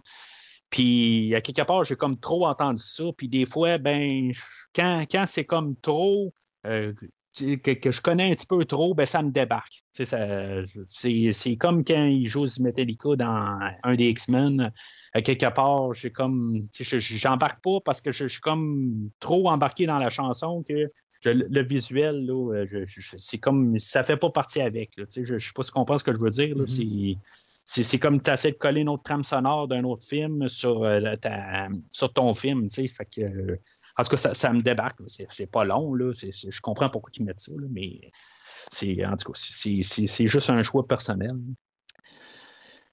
Euh, fait que c'est ça, il commence à larguer les bombes. Puis, c'est quand même un, un plan euh, qui vient un peu de nulle part. là, euh, L'arbre là, qui, est, euh, de- de- qui est torpillé carrément là, dans, dans un des, euh, des hélicoptères. Puis là, c'est là qu'on a vraiment là, le Kong de la tête aux pieds. Euh, 104 pieds de, de- 147 pieds de haut. 100 euh, non, c'est cent- ça, 147, c'est celui-là de King Kong euh, de, de 62. Ah, attends une minute, euh, ça se peut, ça se peut. Oui, pas qu'il soit à la même hauteur que Godzilla. Mais Ah oui, il est est, 100, encore. il est 104 pieds, excuse-moi, tu as raison. cent- C'était Je l'ai de 72. sorti, mon galon. Ouais. Je l'ai sorti, mon galon, je l'ai mesuré. Mais il faut falloir. Tu sais, ça, c'est le deuxième plus gros Kong de toute l'histoire du cinéma, mais Ouais. qui risque fort de devenir le plus grand Kong de toute l'histoire du cinéma euh, quand on va le Ah voir oui. dans Godzilla vs. Kong, parce que là, il est encore. Il n'a pas encore atteint sa taille euh, totale. là. Ah non, c'est ça. Il est encore. euh, il est en- c'est un petit ado. Oui, c'est ça. Puis, euh, non, non, il va avoir au moins 152 pieds. Juste pour dire qu'il est plus gros que celui des Japonais, mais en tout cas, c'est. je sais pas aussi s'il va avoir mangé des Big Mac. Là. Mais là, il faudrait que je regarde. Je me rappelle plus la grandeur du Godzilla de 2014, mais si tu regardes euh, le film ou les- la bande-annonce du film, là, euh, Godzilla, il est un petit peu plus grand que Kong, mais Kong, je te dirais qu'il est pas loin d'être à peu près à la même hauteur. Ça fait que. Toi, tu parles de la bande-annonce qui ont. Ouais, celui-là du film? prochain film, là, exactement. Ça fait que là, je te dirais, là, euh, quoi, il y a dans- 1,2 1,2 km.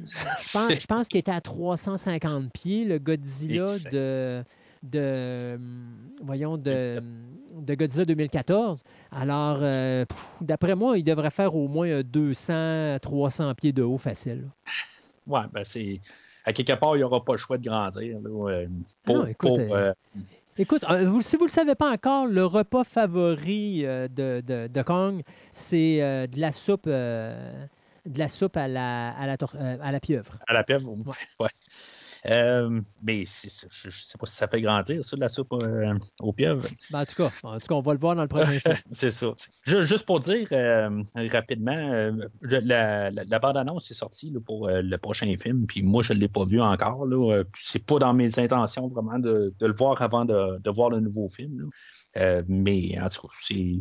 Je dis ça de même. Fait que si, mettons, vous dites, euh, ouais, mais on, on voit ça, euh, vous, pouvez, vous pouvez me contredire ou n'importe quoi. Là. Euh, vous avez peut-être vu la bande-annonce, mais moi, avant que le film sorte, je ne l'aurais pas écouté. De toute façon, je sais que je vais voir le film. Fait que, euh, puis en même temps, ben, même dans la, la bande-annonce, des fois, ils retravaillent encore des effets spéciaux euh, par la suite. Euh, des fois, ils sortent euh, des bandes-annonces avant, mais y a- des fois, il y a des séquences qui sont dans bande-annonce qui ne sont pas dans le film. Euh, puis il y, a des- il y a des affaires qui, euh, qui peuvent changer. Là, mais je pense que le film est pas mal euh, complété depuis genre euh, Un bon au moins de temps. au-dessus de six mois. Là. Ouais, c'est ça. Fait que, Parce ça me faut dire, surprendrait faut dire que c'est un film qui devait sortir au cinéma euh, durant l'été 2020, mais à cause du COVID, ça a été reporté euh, en, 2020 en 2021. Alors, le film est terminé, c'est à peu près sûr. Ouais, c'est ça. Puis je pense pas qu'ils retournent à.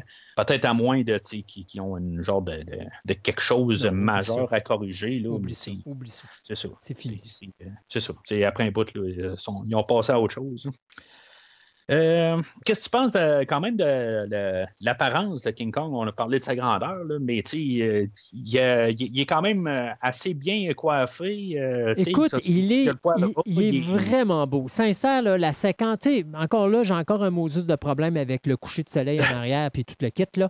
D'autant plus que quand tu vois les hélicoptères qui volent, même pas euh, 10 secondes avant, le, le ciel est tout blanc, tout, tout est clair, il y a un petit peu de brouillard dans, dans, le visuel. Puis après ça, quand tu vois les hélicoptères arriver, tu es dans le coucher de soleil avec l'espèce de système euh, rougeâtre un petit peu qui va disparaître dans 10 secondes après. Là. Euh, mais la séquence, elle est vraiment spectaculaire, cette séquence où on le voit dans l'ombre, en, contre-jour, et tu vois les hélicoptères au ralenti qui s'avancent face à lui. Écoute, y a- je pense que c'est probablement la scène qui devrait rester la plus iconique euh, Ah, bah de toute l'histoire du cinéma pour la présentation d'un Kong sur grand écran pour sa première prestation. Euh, Il n'y a aucun film, incluant celui-là de Peter Jackson, qui est arrivé à faire quelque chose d'aussi euh, sublime au niveau visuel que cette séquence-là.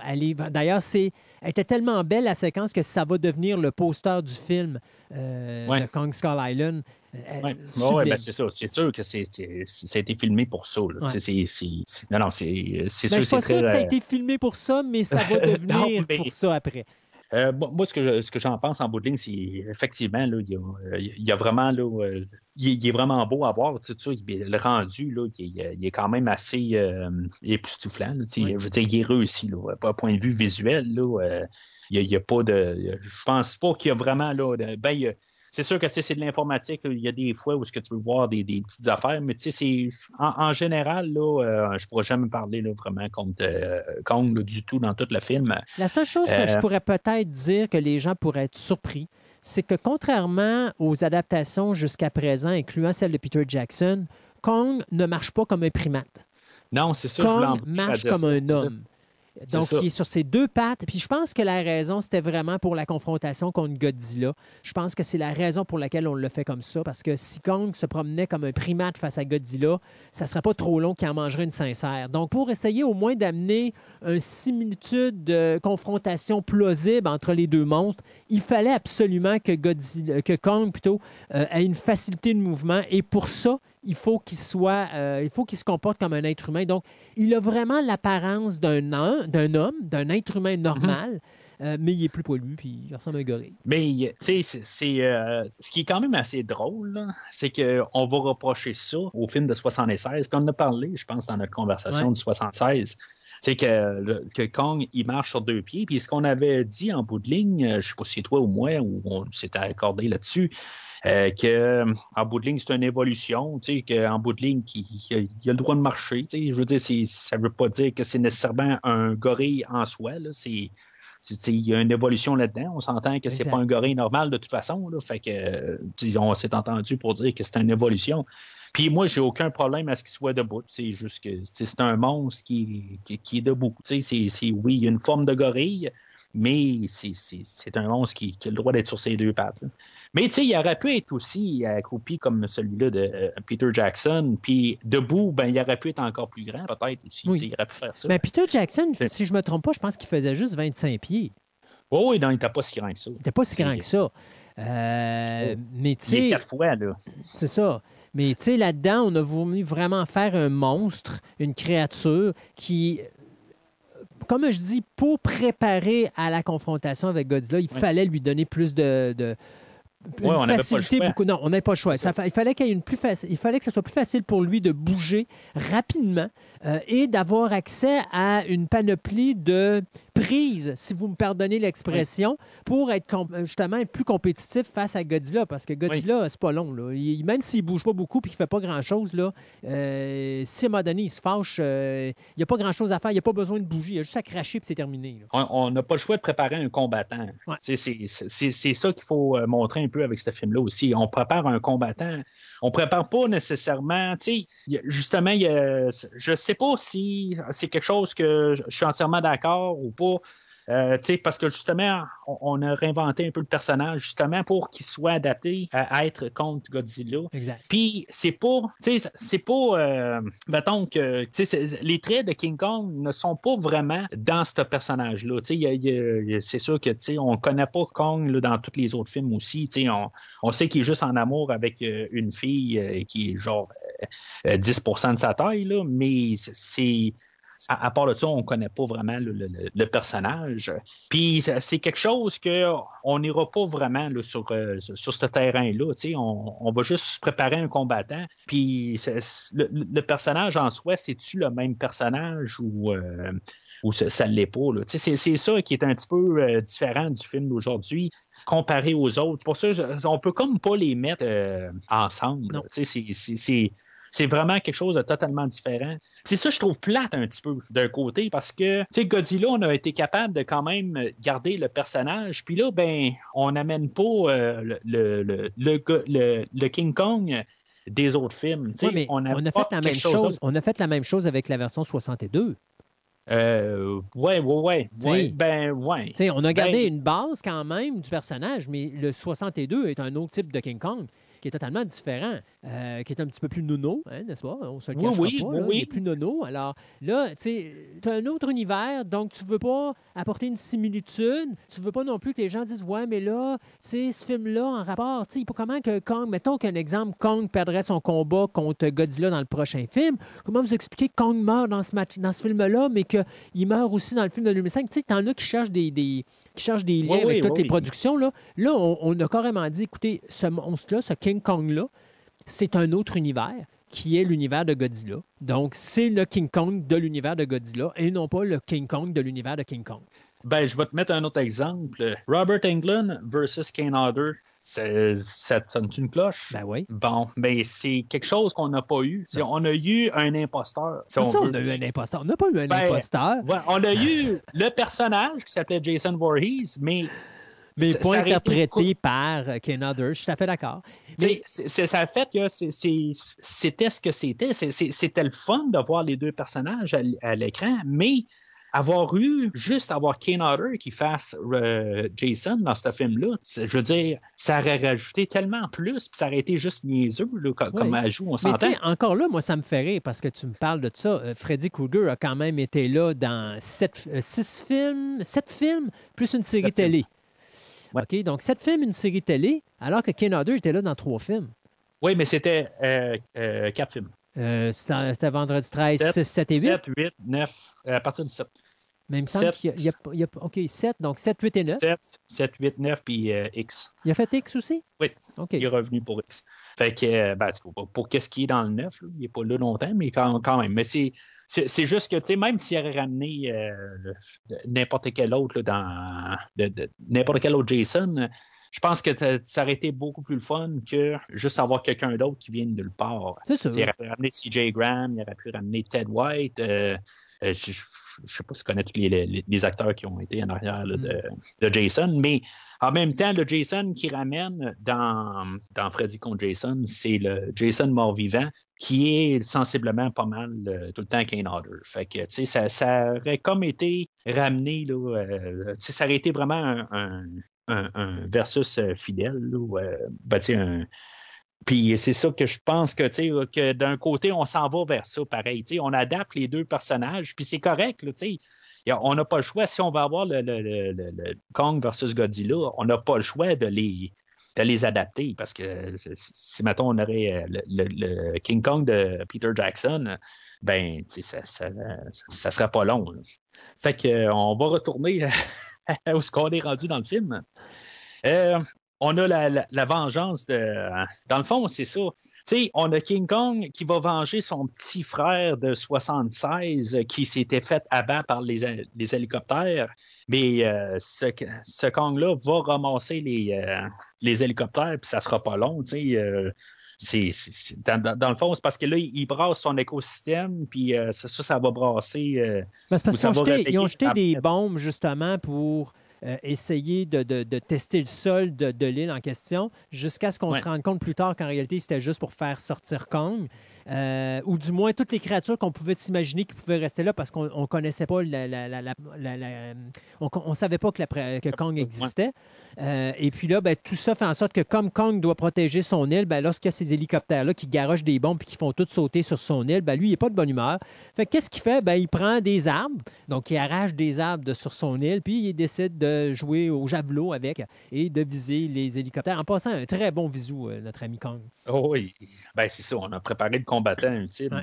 Fait que, euh, mais c'est, euh, mais, mais c'est ça, en tout cas, le- le- le- les bombes, euh, c'est ça qui va réveiller, euh, je pense aussi, là, les, euh, les Skullcrawlers, Exact. si, je peux comprendre. Fait que- mais euh, en tout cas, on en parlera là, euh, dans quelques minutes. Euh, Fait que euh, tous les, les soldats s'écrasent, puis là, ben, il y en a genre 30 sur les 40 soldats qui restent finalement. Euh, plutôt l'inverse, il reste Ouais. 10, euh, les, les 40 soldats.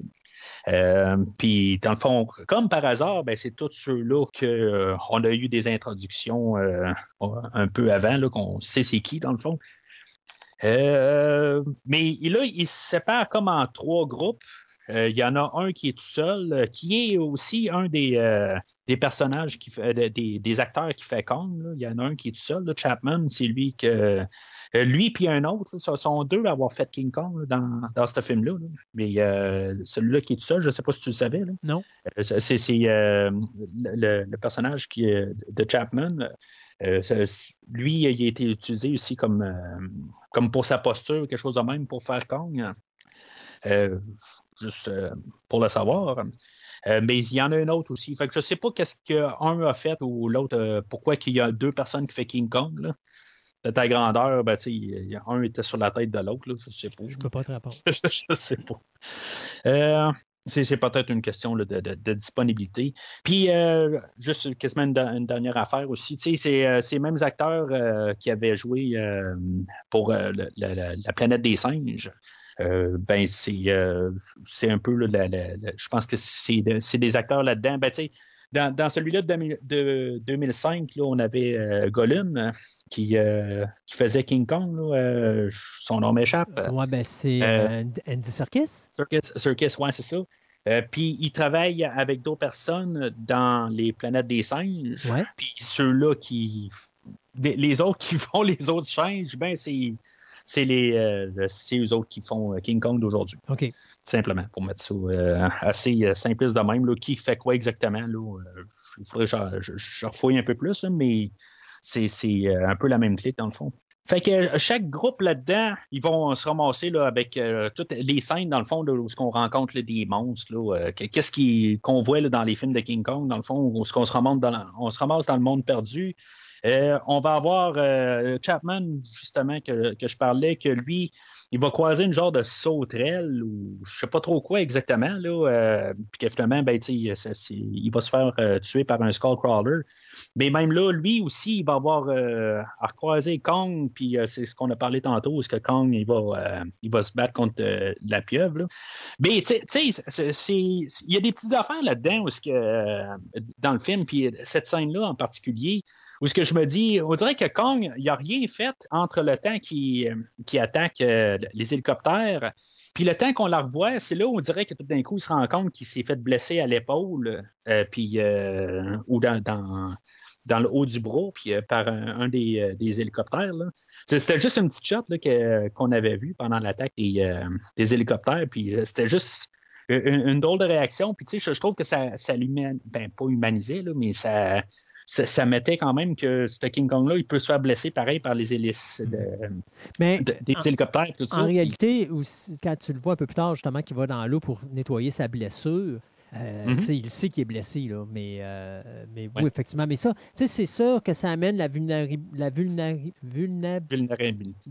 vulnérabilité, la vulnérabilité du- de, de la créature.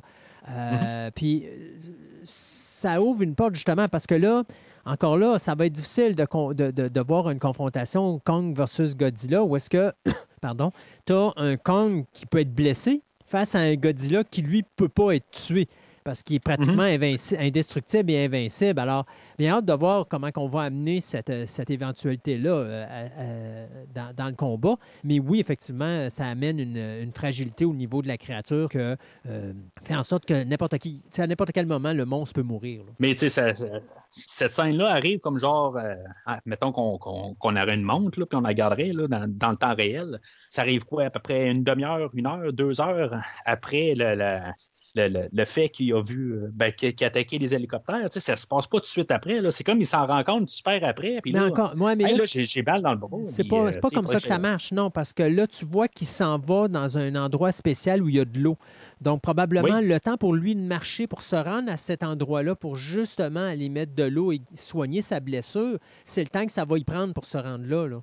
Euh, Oui, pas oui, oui, je sais, mais c'est comme, il- tu sais, on voit Kong qui s'en rend, tu sais, on n'a pas vu Kong entre-temps, puis là, ben, juste dans cette séquence-là, c'est là où ce que, il- Kong s'en rend compte, on n'a pas vu euh, Kong entre-temps dire, hey, j'ai mal au bras, puis il faut que je me promène, genre juste une, Ouais. un petit deux secondes, c'est comme tout se passe là.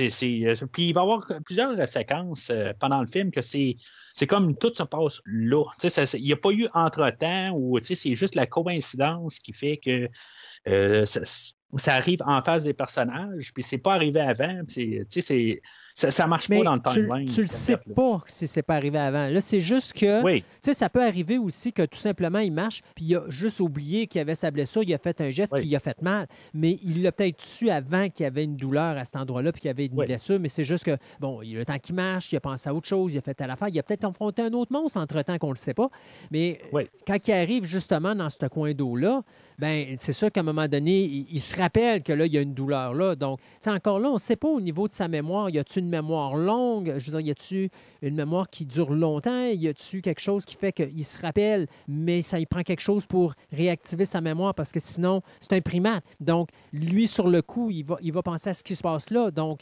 euh, il va agir, il va réagir en fonction de ce que l'environnement lui fait subir. Donc, encore là, c'est la même affaire. Peut-être que dans le chemin, il y avait mal. C'est la raison pour laquelle il s'en va dans, ce coin-là où il y a un lac qui est assez grand pour pouvoir justement mettre de l'eau sur sa blessure puis euh, soigner sa blessure. Puis, se rendant là, à un moment donné, ben écoute, son bras bouge pas beaucoup, il s'en est pas servi beaucoup, il a oublié qu'il avait mal là, puis il pense à autre chose. Il y a plein de facteurs qui font en sorte que Là, dans le film, c'est le moment où on nous montre que là, oh, il arrive de quoi qui fait qu'il se rappelle qu'il y a une blessure, puis là, il se sert de l'eau. Mais le fait qu'il s'en aille à cet endroit-là, c'est justement pour guérir sa blessure. Donc, il sait qu'il est blessé. Oh oui, c'est ça. À la grosseur du cerveau qu'il a, j'espère qu'il le sait. là. Euh, mais en tout cas, euh, peut-être aussi qu'entre-temps aussi, il a comme euh, crié au ciel puis il a dit Hein, mon frère, t'as été vengé des hélicoptères. C'est- peut-être ça qu'il a fait aussi. Peut-être. Il si s'est assis, tard. euh, il s'est assis les jambes croisées, puis il a fait son yoga aussi pour euh, baisser sa tension artérielle parce que c'était pas bon pour son petit cœur. peut-être. Peut-être. Il n'y aura pas besoin de, trans- de transplantation de cœur. Pas celui-là, non. Merci, mon Dieu. Non. Euh, puis euh, c'est ça, fait que lui, euh, Chapman, c'est ça que lui, il va voir. Euh, il va voir euh, Packer puis euh, tous les autres soldats. Il va être quasiment séparé. L'équipe scientifique ou le- les civils qui vont quasiment appeler plus tard, les soldats puis Chapman à part. C'est ça, les soldats, eux autres, euh, euh, on, ben, on se rend compte qu'il qu'il en reste plus bien ben gros. Euh, eux autres vont rencontrer une araignée géante. Puis euh, là, j'avais comme un peu l'impression d'être dans, le, film de, Peter Jackson. Mais honnêtement, je pense que c'est quasiment un clin d'œil. Puis c'est correct. Je trouve que on on va pas abuser de- de- des choses. On, on voit que c'est un environnement hostile. Puis euh, là, il y, a des, il y a une araignée géante, puis euh, ça tue une personne ou deux là-dedans. Puis euh, c'est tout, on voit juste que c'est dangereux dans le coin, là, puis euh, on n'en fait pas un gros plat là, comme que Peter Jackson, là, euh, qui il voulait nous marteler euh, pendant une heure et demie du film. Euh, puis de, l'autre côté, ben on a euh, euh, Conrad, Weaver, puis euh, deux, trois autres là, des, euh, des, des autres survivants. Qu'eux autres vont juste comme croiser un bison géant, comme de la, la seule espèce qui est sur ce- cette île-là quasiment qui n'est pas, qui pas dangereuse. Je, me demande quasiment comment elle a fait pour survivre. C'est des, des bisons géants, là, mais. Euh, fait qu'ils vont se ramasser à la tribu euh, puis le village. Là, on- va faire quasiment encore un autre spin. euh, tu dans le, film original, les, euh, explorateurs, euh, ils étaient comme contre. euh, ben, je ne vais pas dire contre, mais ils n'étaient pas euh, euh, sympathisants, mettons, avec euh, la tribu. Euh, même chose pour le 76, euh, ça, ça s'avère en conflit, parce qu'en bout de ligne, les autres, ils, euh, euh, ils- ils voulaient ramasser euh, la fille du film respectif. Euh, dans le film de Peter Jackson, ben, on avait des cannibales, puis c'était encore euh, du conflit. Puis là, ben, juste pour vraiment mélanger les choses, ben, ils sont tous bien sympa- sympathisants, puis euh, il n'y a aucun conflit. C'est total zéro. Euh, puis c'est là qu'on a le retour du personnage de Marlowe. Puis là, ben, ça devient le film à Marlowe, on s'entend? C'est euh, comme. euh, euh, je ne sais pas si tu as remarqué euh, quand j'ai no- nommé les, euh, les noms euh, sur le, au, au début là, du podcast, ben, euh, j'ai carrément inversé là, le- tout ce qui est sur le poster. Dans le fond, euh, c'est marqué A. John C. Riley, mais euh, T'es- t'es honnêtement, pris- je trouve t'es que là, parti par le bas puis t'es monté par le haut. C'est exactement ça. Puis honnêtement, c'est ça que ça devient. Honnêtement, ça devient le film à John C. Reilly et à Samuel L. Jackson, rendu à partir de ce moment-là. Parce que Tom Hiddleston, euh, on, a eu son introduction au début avec euh, Brie Larson. Puis, euh, tu sais, on, on a passé vraiment rapide euh, par-dessus, là, tu sais. Puis, euh, puis c'est ça, je veux dire, on fallait juste savoir c'était qui, qu'elle c'était une photographe, puis lui c'était un mercenaire. Puis rendu là, euh, honnêtement, qu'est-ce qu'ils font pour le restant du film? Elle, elle va essayer de faire la belle vers la fin du film. Tom Hiddleston devient absolument plus rien pour le restant du film. Euh, Je veux dire, c'est. Il, va devenir la, la- la- vedette d'action, peut-être, mais en bout de ligne, c'est plus lui qui tient le film, plus du tout, là, à partir du moment. De, de ce moment-là. Puis C'est là qu'on va avoir aussi les, les, euh, comme tout l'historique un peu, de, de- toute la mythologie là, de King Kong, qui qui c'est, puis euh, qu'est-ce qu'il représente pour euh, les, villageois, puis euh, que dans le fond, que lui, euh, King Kong, c'est un très bon gars, puis euh, je veux dire, quand il est bien fatigué, il vient prendre un café avec eux autres, puis euh, c'est bien le fun. Euh, puis euh, c'est là qu'on va avoir aussi qu'on va euh, nous parler de les vrais, le, le- le mur que, qui, normalement il sert. Ben, dans les autres versions, il ne sert pas nécessairement tout le temps à repousser Kong, mais c'est c'est généralement ça un peu. C'est pour ça qu'il y avait des offrandes, mais là, il n'y a pas d'offrande dans ce film-là, parce que, comme je dis, King Kong vient prendre un café une fois de temps en temps. Euh, mais euh, le, le- le mur en question, lui, il sert à repousser là, les, euh, les Skullcrawlers. Euh, J'aime bien d'ailleurs, euh, tu sais, à un moment donné, quand t'as le, t'as un bateau, ils ont fait un bateau avec euh, des morceaux d'avion, là, puis qui s'en vont, Ouais. puis que là, tu as comme le panneau, qui le, Ouais, mur qui relève portes. par en dessous, là, comme s'ils Ouais. Il n'y a, il y a aucun sens à ça, mais oui, c'est comme. euh, c'est une nouvelle là? manière de. de-. Encore là, le visuel, je cherchais pas à comprendre la logistique en arrière, c'est juste ça faisait beau sur l'image, mais c'est parce que ça fait tellement bizarre de voir lever les pics en dessous du mur qui permettent justement au bateau de pouvoir aller sur l'eau. Euh, ça n'empêchera pas Ah. une créature, elle, de passer en dessous du, euh, en dessous dessous du de- mur, hein. justement, c'est ça. euh, en tout cas. Mais tu sais, c'est- dans toute logique, de toute façon, ça n'empêche pas au grand. Ben, oui, on voit que le mur a comme des, des, des piquets qui ressortent, là, Ouais. sais, mais on s'entend-tu que si, mettons, il y en a un qui est un petit peu dédié, il va pouvoir un petit peu dédier quand même les pics. D'ailleurs, ça me fait euh, rire parce que si tu remarques le mur extérieur, parce qu'à un moment donné, le personnage de Brie Larson sort, Oui. puis tu vois les pics, puis tu vois qu'il y a plein de sang sur les pics, mais tu vois aucun cadavre de créature ou de monstre ou de squelette ou quoi que ce soit. Ah, mais ils ont été. euh, ils ont décomposé avec le temps. Ouais, ou euh, encore, ils mais- ils s'en sont servis pour manger, puis tu le quittes. Oui, ben oui. Puis, ben, tu sais, c'est- euh, King Kong, c'est ce qu'il vient faire aussi. Euh, Juste avant, euh, quand il vient prendre son café, il dit Hey, je t'en ai décroché un du mur. Ben, c'est ça. C'est le genre d'affaire qui, qui se Où il, va, passe. où il va chercher ses morceaux de pieuvre, euh, sa soupe de pieuvre euh, au lac situé à proximité.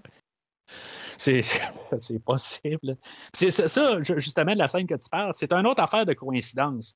Tu sais, elle, elle arrive là. Ça, ça fait combien de temps que le, le bison il est en dessous de l'hélicoptère? Ça fait genre euh, Ouais. 8 heures. Puis comme par coïncidence, ben King Kong arrive Là. au même moment. tu sais, là, là. Tu sais, puis tout, là, tu sais, il, arrive là, puis tu sais, genre, il marche sur ses, euh, sur le bout des pieds, là, puis de- c'est juste que j'imagine juste la caméra de, de euh, vue éloignée, tu sais, qui arrive tout bien tranquillement, tu sais, Ben, encore là, l'autre stupidité de la scène, c'est que tu parles d'un monstre de 104 pieds de haut, que normalement, quand il marche, on s'entend-tu que ça fait du bruit, puis que Ben, ça ça que je brasse un dis. petit peu, puis elle est ça que collée sur l'hélicoptère, là, puis il n'y a rien qui bouge, puis tout est beau, puis personne ne l'entend venir.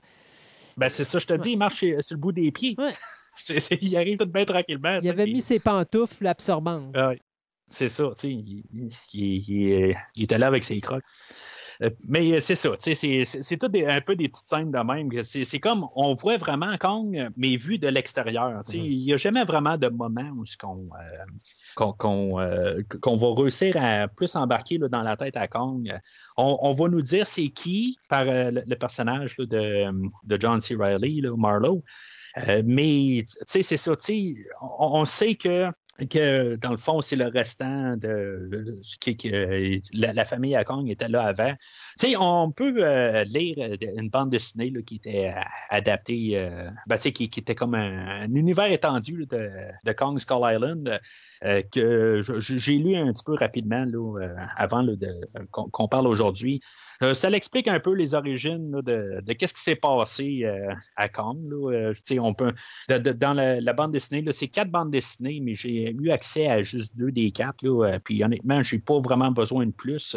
C'est assez clair où euh, de, qu'est-ce qui s'est passé. Puis même dans, le film, là, on en fait un peu allusion. Puis ça fait juste nous mettre là, sur, euh, sur une page, dans le fond, qu'est-ce qui s'est passé euh, dans, dans l'historique de, de King Kong.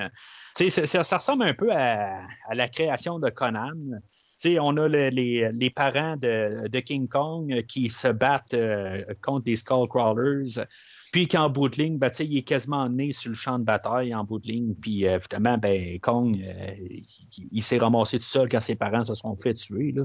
Puis euh, c'est ça, en bout de ligne, c'est à ça que ça sert à, lire euh, quatre euh, comics co- comme introduction. ben, ça sert en. en- c'est un sequel puis un prequel aussi parce que c'est une histoire qui se déroule en 1996. Mais en bout de ligne, tu lis ça pour savoir un peu les origines de King Kong, puis ça donne à rien. En bout de ligne, c'est juste que tu vois les parents de Kong, euh, puis euh, en bout de ligne, qui avait de l'air est à peu près techniquement, c'est sûr que euh, un comic est toujours un petit peu ambigu en fait de grandeur. C'est dur un peu là, de montrer là, la, la, la- la- la- la- la grandeur là, des, des- des- parents quelque part. Parce qu'en bout de ligne, ils, ont, euh, ils ont un enfant Kong, mais il, est- il est gros comment? Il n'est pas, euh, il est pas euh, la, grandeur d'un humain. Ou on va comparer à Brie Larson. il n'est pas aussi petit qu'eux autres comparé aux autres. Fait que si maintenant eux autres c'était des Kong adultes, euh, qu'ils vont peut-être devenir ce que Kong va devenir là, dans, dans deux films, là, je, je veux dire, ça marche pas à quelque part. Euh, on, on voit qu'il est déjà comme à un corps de peut-être leur grandeur, euh, la, la- la grandeur adulte, si on veut. Là. Fait que, tu sais, tu dis, si maintenant c'est un corps qui est, qui est né, tu sais, ça, ça, marche juste pas. Tu sais, euh, le, le, le, le- le comique, tout ça, là, mais c'est un détail, c'est un, un choix artistique là, rendu là. Euh, mais en tout cas, ça fait que le, but du comic, là, ça ne sert pas à grand chose à part de juste nous mettre sur une page l'origine de, King Kong, comment il est né, puis que le, père qui coupe le cordon om- ombilical, puis qui, euh, qui fait des, euh, des, des, des beaux petits tatas. Fait que c'est- à ça que ça sert en bout de ligne, puis en bout de ligne, ça rapporte à rien au film d'aujourd'hui. Euh, fait que euh, c'est ça, on, comme j'ai dit, ça devient vraiment le film à John C. Reilly. Il y a- il beaucoup de monologues rendus là où ce qu'il va expliquer euh, qu'est-ce qui s'est passé avec le personnage au début du film. Euh, puis, tu sais, en bout de ligne, euh, ça va comme me- mettre en place l'épilogue aussi où ce que euh, il dit qu'il y avait une femme avant de partir euh, de- de- pour la rêve, guerre. Son que- rêve, c'est d'avoir son fils qu'il n'a jamais vu. c'est ça, tu sais. Puis, euh, tu sais, c'est- c'est juste vraiment là, de mettre en place les choses. Et de Mais manger son en- fameux hot dog avec sa bière tout en regardant un match des Cubs. Ouais, c'est ça, tu sais, c'est- c'est vraiment, tu sais, comme, tu sais, c'est- c'est- c'est pas grand-chose à quelque part, mais tu sais, c'est- c'est comme tu veux que ça arrive à quelque part, tu sais, c'est- tu sais, juste par la nature humaine, à quelque part, tu dis, bon, ben, tu sais, c'est juste ça qu'il veut en bout de ligne, mais tu sais, on s'entend qu'il était sur l'île euh, pendant 20, 30 ans, tu sais. Ouais. Fait que, tu sais, à quelque part, euh, oui, il veut s'en partir. Ben, je, je sais pas, à quelque part, tu sais, ça fait 30 ans que tu es à la même place, puis là, tu as refait quasiment ta vie, puis tout ça, tu sais. euh, c'est pas trop compliqué pour lui pour voir à partir de là. Mais, euh, en tout cas, qui sait, peut-être qu'il. On va savoir dans King Kong euh, versus Godzilla, euh, le, prochain film, que quand il est rendu quelque chose comme à 90 ans, peut-être, dans ce film-là, ou 80 ans, ben, peut-être qu'il est allé faire des allers-retours en masse euh, sur Kong Skull Island. C'est, bien possible. Mais en tout cas, fait que finalement, ben, ils partent tous avec, sur un, bateau, un Grey Fox, qui est un hommage à Metal Gear. Comme si on n'avait pas besoin. Euh, Il y en a plein d'hommages à Metal Gear euh, tout le long. Là. euh. Fait qu'ils vont partir de là, encore avec la musique rock, là, sur la. Il va être sur, la- rivière. Je, me dis à quelque part, je ne sais pas si je voudrais attirer vraiment l'attention, puis ou mettons, je voudrais quand même être le plus silencieux possible. C'est sûr qu'à quelque part, il faut qu'ils réussissent à retrouver les, autres soldats pour pouvoir se réunir. Peut-être en faisant un petit peu de bruit, mais c'est pas avec une radio que je pense qu'ils vont réussir à attirer l'attention des, des autres soldats. Non, je pense que Euh, le, juste- le fusil, euh, mon Dieu, comment il appelle Le flare, le flare gun, c'était Oui. suffisant, là. Oui, oui, oui, c'est ça. Euh, c'est, euh, mais je sais pas, tu sais, c'est un environnement hostile, c'est pas des. des, euh, ben oui, OK. John C. Riley, c'est un ancien. c'est, un, un soldat. Il y a, il y a euh, Co- Conrad aussi, que, OK, c'est un. Y a-tu été soldat, lui, ou c'était juste son père qui était, euh, qui était un soldat? Qui ça? Euh, le personnage de Tom Hiddle- Hiddleston. honnêtement, je ne sais pas. Ben, moi, moi, je sais juste que c'est un mercenaire, puis c'est Ouais. tout ce que j'ai noté. Puis, tu sais, c'est, on a passé vraiment, tu sais, c'est, c'est vraiment juste pour placer les personnages. C'est euh, puis je, je trouve que, à quelque part, euh, comme je dis, là, ça devient John C. Riley qui vole toute la vedette, puis en bout de ligne, j'en ai plus rien à foutre là, de tous les autres personnages rendus là. C'est, juste. C'est, je, sais pas que j'ai rien ou plus ou pas n'importe qui, là. euh, c'est, juste que l'écran nous montre juste John C. Riley à partir de là. C'est euh, tout simplement là. euh, il n'y avait pas vraiment d'histoire euh, entre euh, Tom Hiddleston, Brie Larson. euh, il n'y a rien. euh, tu sais, il n'essaie pas de, de rajouter de romance. Puis j'ai rien contre ça. En bout de ligne, là, on a en masse là, de romans savons un peu partout. C'est sûr, puis de toute façon, ça n'aurait pas été, tant qu'à moi, ça n'aurait pas été bien placé parce que tu n'avais pas le temps de développer Non. ça. Ça aurait été trop gratuit. Déjà, malgré que tu sens que tu as un début, là, mais tu sais, c'était bien que ça reste de même parce que c'est pas l'objectif de, de, de- Kong ici. L'objectif, c'est juste un film d'action, euh, popcorn movie. Il faut que ça brasse du début à la fin, donc pas tant de faire des longueurs. Fait que let's go, il faut que ça avance. Ben, il y avait juste au, au début, euh, c'est- mettons, on peut juste parler d'eux autres, parce qu'on a à peine parlé d'eux autres. Là. Puis, comme, comme j'ai dit, là, c'est pas pour rien que moi, j'ai placé Tom Hiddleston euh, quasiment en bas là, des, des personnages principaux du film. Là.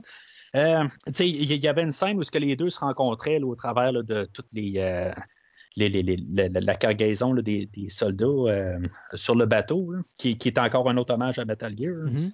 Euh, puis euh, honnêtement, je, m'attendais au typique euh, genre que c'est son ex ou quelque chose de même, là, ou qu'ils ont déjà sorti ensemble, ou que tu genre d'affaires qu'on voit souvent dans les films. Puis à chaque fois que j'écoute le film, je me dis Ah ouais, c'est bon, ils vont, ils vont arriver encore avec ils se sont déjà croisés là, trois ans avant telle place, puis finalement, ben, pour X raison, là, ils, ils se sont laissés. Là. Puis euh, finalement, ça, on ne va jamais sur ce terrain-là, mais je trouve que il y avait comme une mise en scène pour ça. Mais en tout cas, Hey, en passant, tu savais-tu que Brie Larson avait interprété deux rôles dans ce film-là? euh, ouais, elle joue une des. euh, Une des Des- des- Autochtones qui reste la- sur l'île. ouais. Je trouvais ça ouais, drôle. c'est ça, mais je ne l'ai euh, pas spoté. Je l'ai pas spoté, par contre. Je l'ai vu, mais j'ai. euh, C'est la, la première que tu vois avec une lance, si je ne me trompe pas. Euh, OK. C'est d'ailleurs la seule parce que tu as, deux personnes qui arrivent avec une lance à un moment donné. Tu en, as un- t'en as un qui est chauve, puis tu en as un qui a comme des, des cheveux, mais avec de la, de la terre. C'était Brie Larson qui faisait cette personne-là. OK.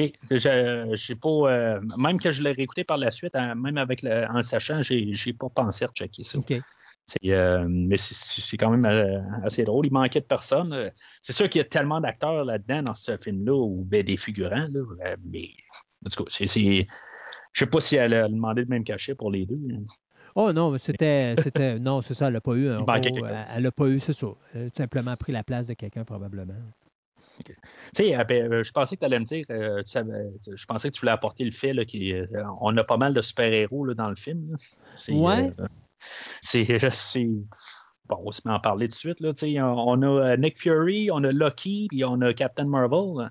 C'est, euh, y a-t-il quelqu'un d'autre que j'ai manqué là-dedans? Euh, bonne question. Euh, John Goodman n'a jamais joué dans ça, mais c'était c'était moi, c'est C. Riley. C. Riley, avais-tu joué dans un film de Marvel? Euh, peu, peu, peu, Je pense, pour peut-être, mais il y, a- il y a tellement de, quand même de personnes qui, qui jouent dedans que, c'est, c'est, c'est- que, des- des- juste le méchant du film ou quelque chose de même. Là, que, après un bout, euh, la plupart de tous les films de, de Marvel, euh, je les ai tous vus au cinéma, puis je les ai tous chez moi, euh, prêts à écouter, mais je les ai jamais réécoutés. C'est- éventuellement, là, euh, je pense que je le garde ça pour le podcast, éventuellement, de peut-être faire euh, toute la rétrospective là, de tous les films. Mais là, il faut que je finisse euh, le- les DC. Puis, euh, je sais pas, avec euh, James Bond qui s'en vient, puis tout ça, je sais pas exactement. Un jour, là. un jour. T'es pas pressé, ils n'ont Ouais, pas ouais, fini c'est- de toute façon. Non, non, c'est ça. Euh, peut-être un jour, ils vont faire euh, Avengers euh, 6 ou 8 ou quelque chose de même, puis on se ramassera là tranquillement. Je sais pas. Euh, fait que. Donc là, on est rendu probablement à ce moment où est-ce qu'il, euh, après qu'un un des passagers de euh, notre petit bateau se soit fait avaler par des espèces de pterodactyles bébés, euh, on va bien sûr rentrer en contact avec les survivants militaires qui vont finalement se recontacter et, et Ouais, regrouper finalement, où là, tous les survivants vont se retrouver dans le même groupe. Mais tu sais, justement, ce que, ce que tu as dit, il y en a un des scientifiques qui se fait ramasser. Tu sais, c'est- euh, comme je disais tantôt, on, on a fait une, euh, quelque chose de gratuit carrément pour, pour, euh, se débarrasser de ce personnage-là. Puis, tu sais, tantôt, je parlais de, de l'hélicoptère dans le nuage. Tu sais, Mhm. on aurait pu faire ça. euh, Mais c'est pas gratuit. Il y avait besoin, tu sais, pour embarquer tout le monde sur le bateau, il y avait besoin d'une place. Fait que là, lui, il était trop, alors il fallait s'en débarrasser. Ouais, c'est. c'est- ouais, on peut garder ça de même. Fait que, euh, ils, se regroupent ensemble, puis là, ça va être euh, Packard qui va prendre euh, pas mal le contrôle du groupe. Dans le fond, c'est, lui comme le plus haut gradé, dans le fond.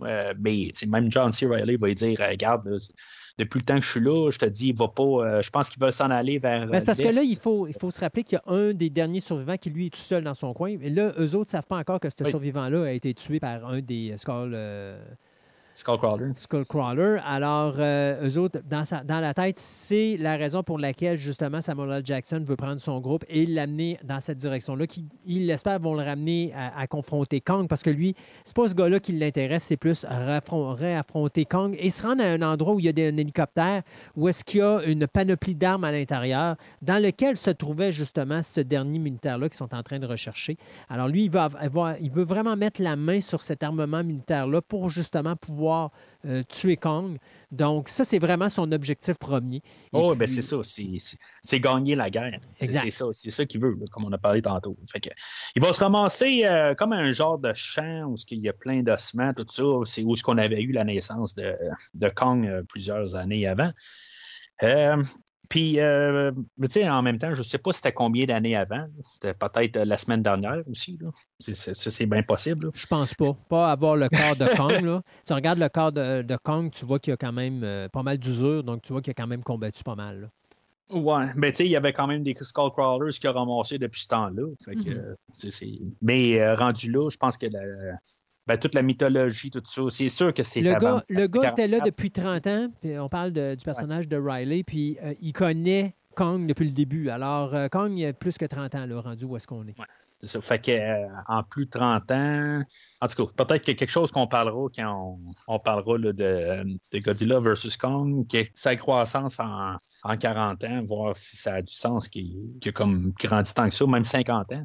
C'est, euh, ben, remarque qu'on l'a pas vu qu'est-ce qu'il avait de l'air en. Ah oui, on a vu qu'est-ce qu'il avait de l'air en, en 44. On l'a vu juste au début, euh, au- dans le teaser du début. Exact. Euh, que- qu'est-ce qu'on va voir en, en 50 ans plus tard qui va être euh, peut-être sept fois plus grand. Peut-être qu'une poussée quelque part aussi, une genre de poussée d'hormones là, à, à un certain stage de sa vie. Puis peut-être que le, le film de, de- qui, qui va sortir, euh, peut-être aussi qui se passe dans le futur, je- en genre en 3720, je sais pas. Je sais pas, on verra. Euh, On verra bien. Mais je dois te faire qu'il se passe en 3720. Je pense que ça va se passer euh, pas longtemps après euh, Godzilla King of the Monster. Ouais, ben, je pense que de mémoire, euh, ça, ça- aurait plus de sens, à moins que qu'on ramène encore plus de- de- d'éléments là, de, Non, parce que de, de- de japonais, puis qu'on se promène dans le temps, puis qu'on rapporte nos personnages. Non, mais dis-toi que les deux personnages principaux de Godzilla King of the Monsters sont les, encore les acteurs principaux de ce film-là. Donc, ça Ouais, se passe, d'après moi, quelques mois plus tard. là.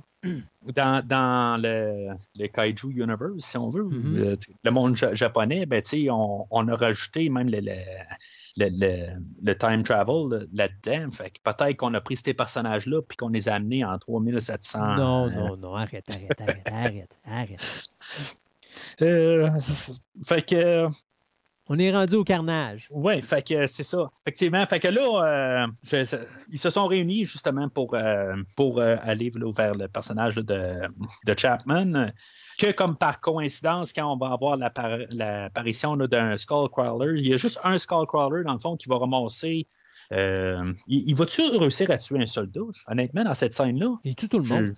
Et tu tout le monde? Et tout, tout le monde, tous les personnages en dehors des trois, des quatre militaires finaux, puis de Samuel L. Jackson, ils passent tous. Fait que quasiment tout le monde meurt là-dedans, dans cette séquence-là. là. Ouais, ben on en revoit une coupe d'autres. Ben non, parce qu'après ça, euh, euh, il y a l'autre qui va, qui va se sacrifier. Ouais, c'est euh, ça. Mais et il y a les deux, les, deux- les deux, trois autres aussi sont en arrière en train de pleurer que lui s'est sacrifié pour rien, tout ça. mais il y a quatre, y a euh, militaires. Ces quatre militaires-là Ouais. sont les, ceux qui vont s'en sortir, plus Samuel L. Jackson, plus OK, OK, les, ouais, ça. civils. les- OK, c'est ça. Mais le superflu, il, il va se. Le superflu est nettoyé là. OK, c'est ça. Fait que. euh, c'est ça. En tout cas, dans le fond, c'est juste pour montrer qu'un Skullcrawler, là, il est vraiment. euh, il est vraiment dangereux. Euh, Puis, c'est ça, comme je disais aussi, encore une coïncidence, que comme par hasard, où est-ce que Tom Hiddleston est caché, ben, le Skullcrawler va recracher la tête euh, à Chapman. Mhm. Puis, euh, avec euh, le, dog tag, tout ça, c'est- juste encore juste la coïncidence pour nos personnages. Euh, mais en tout cas, c'est- comme ça que le film est fait. Puis c'est ça, fait qu'ils vont réussir à se sauver de là. Fait que c'est là qu'on a la, la séparation des civils puis des, des soldats. Il y a Conrad puis puis euh, Weaver, puis en tout cas les civils, dans le fond, eux autres, euh, ils, vont partir, euh, dans le fond, eux autres vont partir avec le bateau, puis ils vont se diriger vers le nord, je pense, pour avoir l'extraction. Mais tu sais, ils vont attendre quand même après les soldats. C'est-tu le nord ou c'est l'ouest? Semble que C'est l'ouest. Parce que ouais, des fois, ils parlent du nord puis de Ouais. l'ouest. En tout cas, ils, ils s'en vont pas à la même place que les soldats. Les autres, les soldats, le plan, ben, c'est vraiment là, de, de tuer Kong, comme on parle depuis tantôt.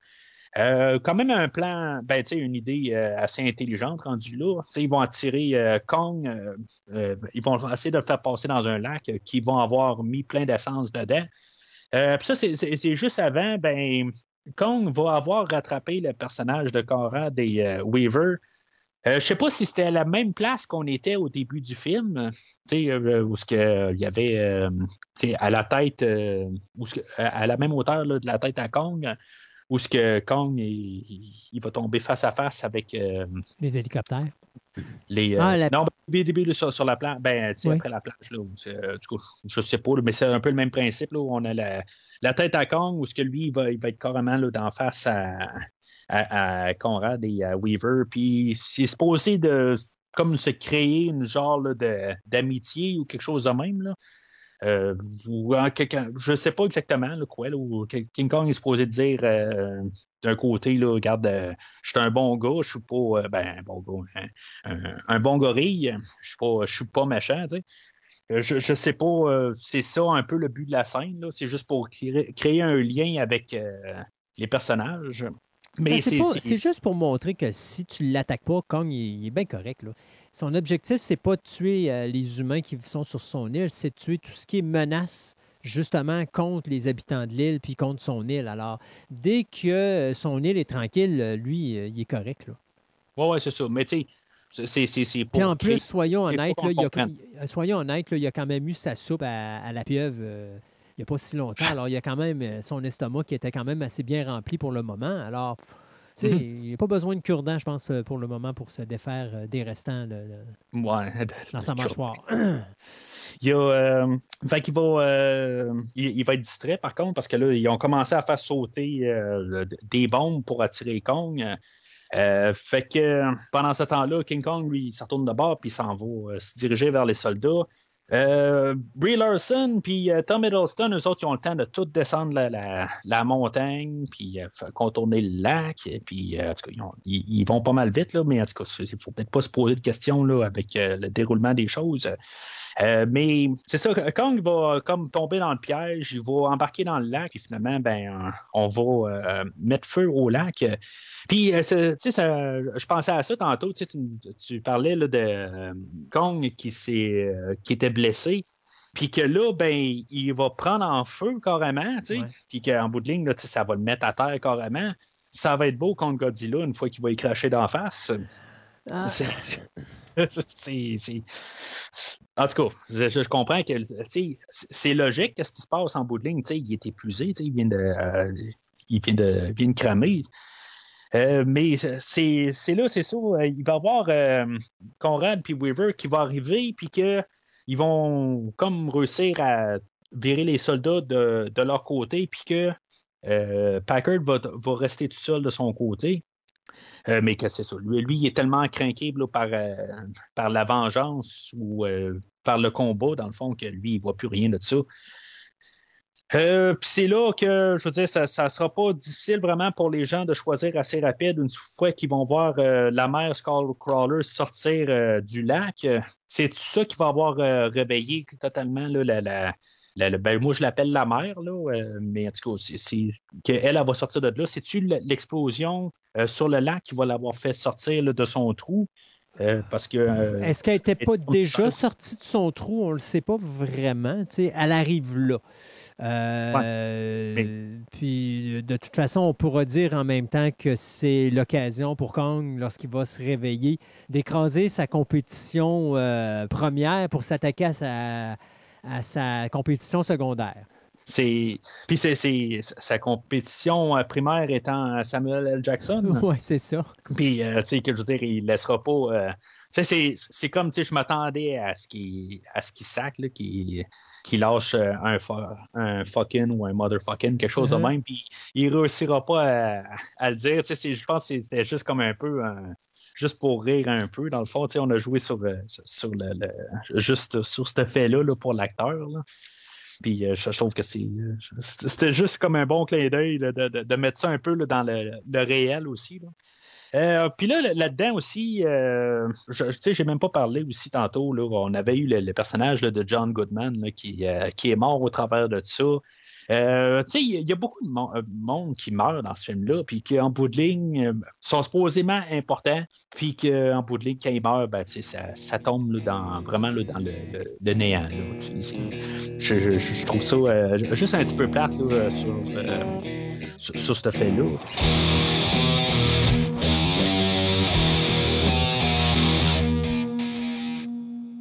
Fait qu'il il arrive à, une swamp, euh, puis encore une fois, ben, il va y avoir le, personnage de Cole là-dedans, qui est un des soldats, euh, que lui, on va jouer avec l'idée que lui va se sacrifier, puis qu'il va peut-être blesser euh, le, grand machin, puis qu'en bout de ligne, ben, ça va être, ça va retourner carrément, toute l'idée va être retournée sur sa tête.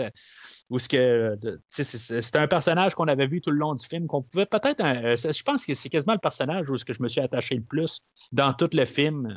Euh, mis à part peut-être euh, John C. Reilly qu'on qu'on nous a forcé pas mal, là, mais je pense que c'est le personnage quasiment où ce qu'on voyait le plus. Euh, puis lui, puis Miles, je pense qu'il s'appelle, ou Mills, qui, qui, qui leur relation là, en- entre les. qui arrêtait pas de jaser, puis tout ça. C'était plus le- le- une.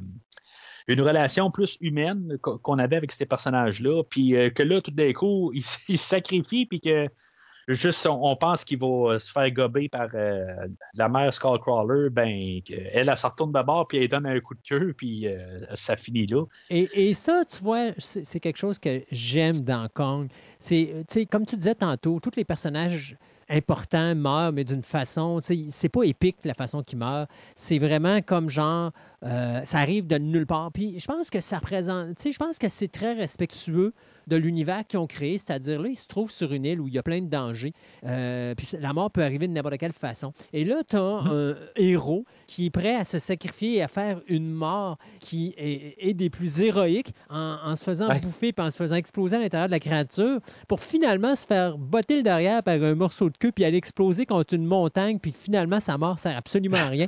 Mais ça ramène ce thème-là du ridicule qu'on a depuis le début du film. Et donc, tu sais, tantôt, tu disais que ce soit Samuel L. Jackson, que ce soit John Goodman, c'est des gros personnages principaux qu'on voit mourir, mais tu les vois mourir d'une façon BA. Puis lui fait juste soutenir ça. Donc, tu te rends compte que c'est voulu, euh, ce genre de mort-là, parce que euh, il n'y a pas personne nécessairement. y a- tu sais, on n'apporte pas plus d'importance à un personnage qu'à un autre quand il meurt. Donc, chaque personnage, aussi important soit-il que l'autre, peut mourir d'une façon aussi BA qu'un personnage de second plan qu'on ne connaît pas.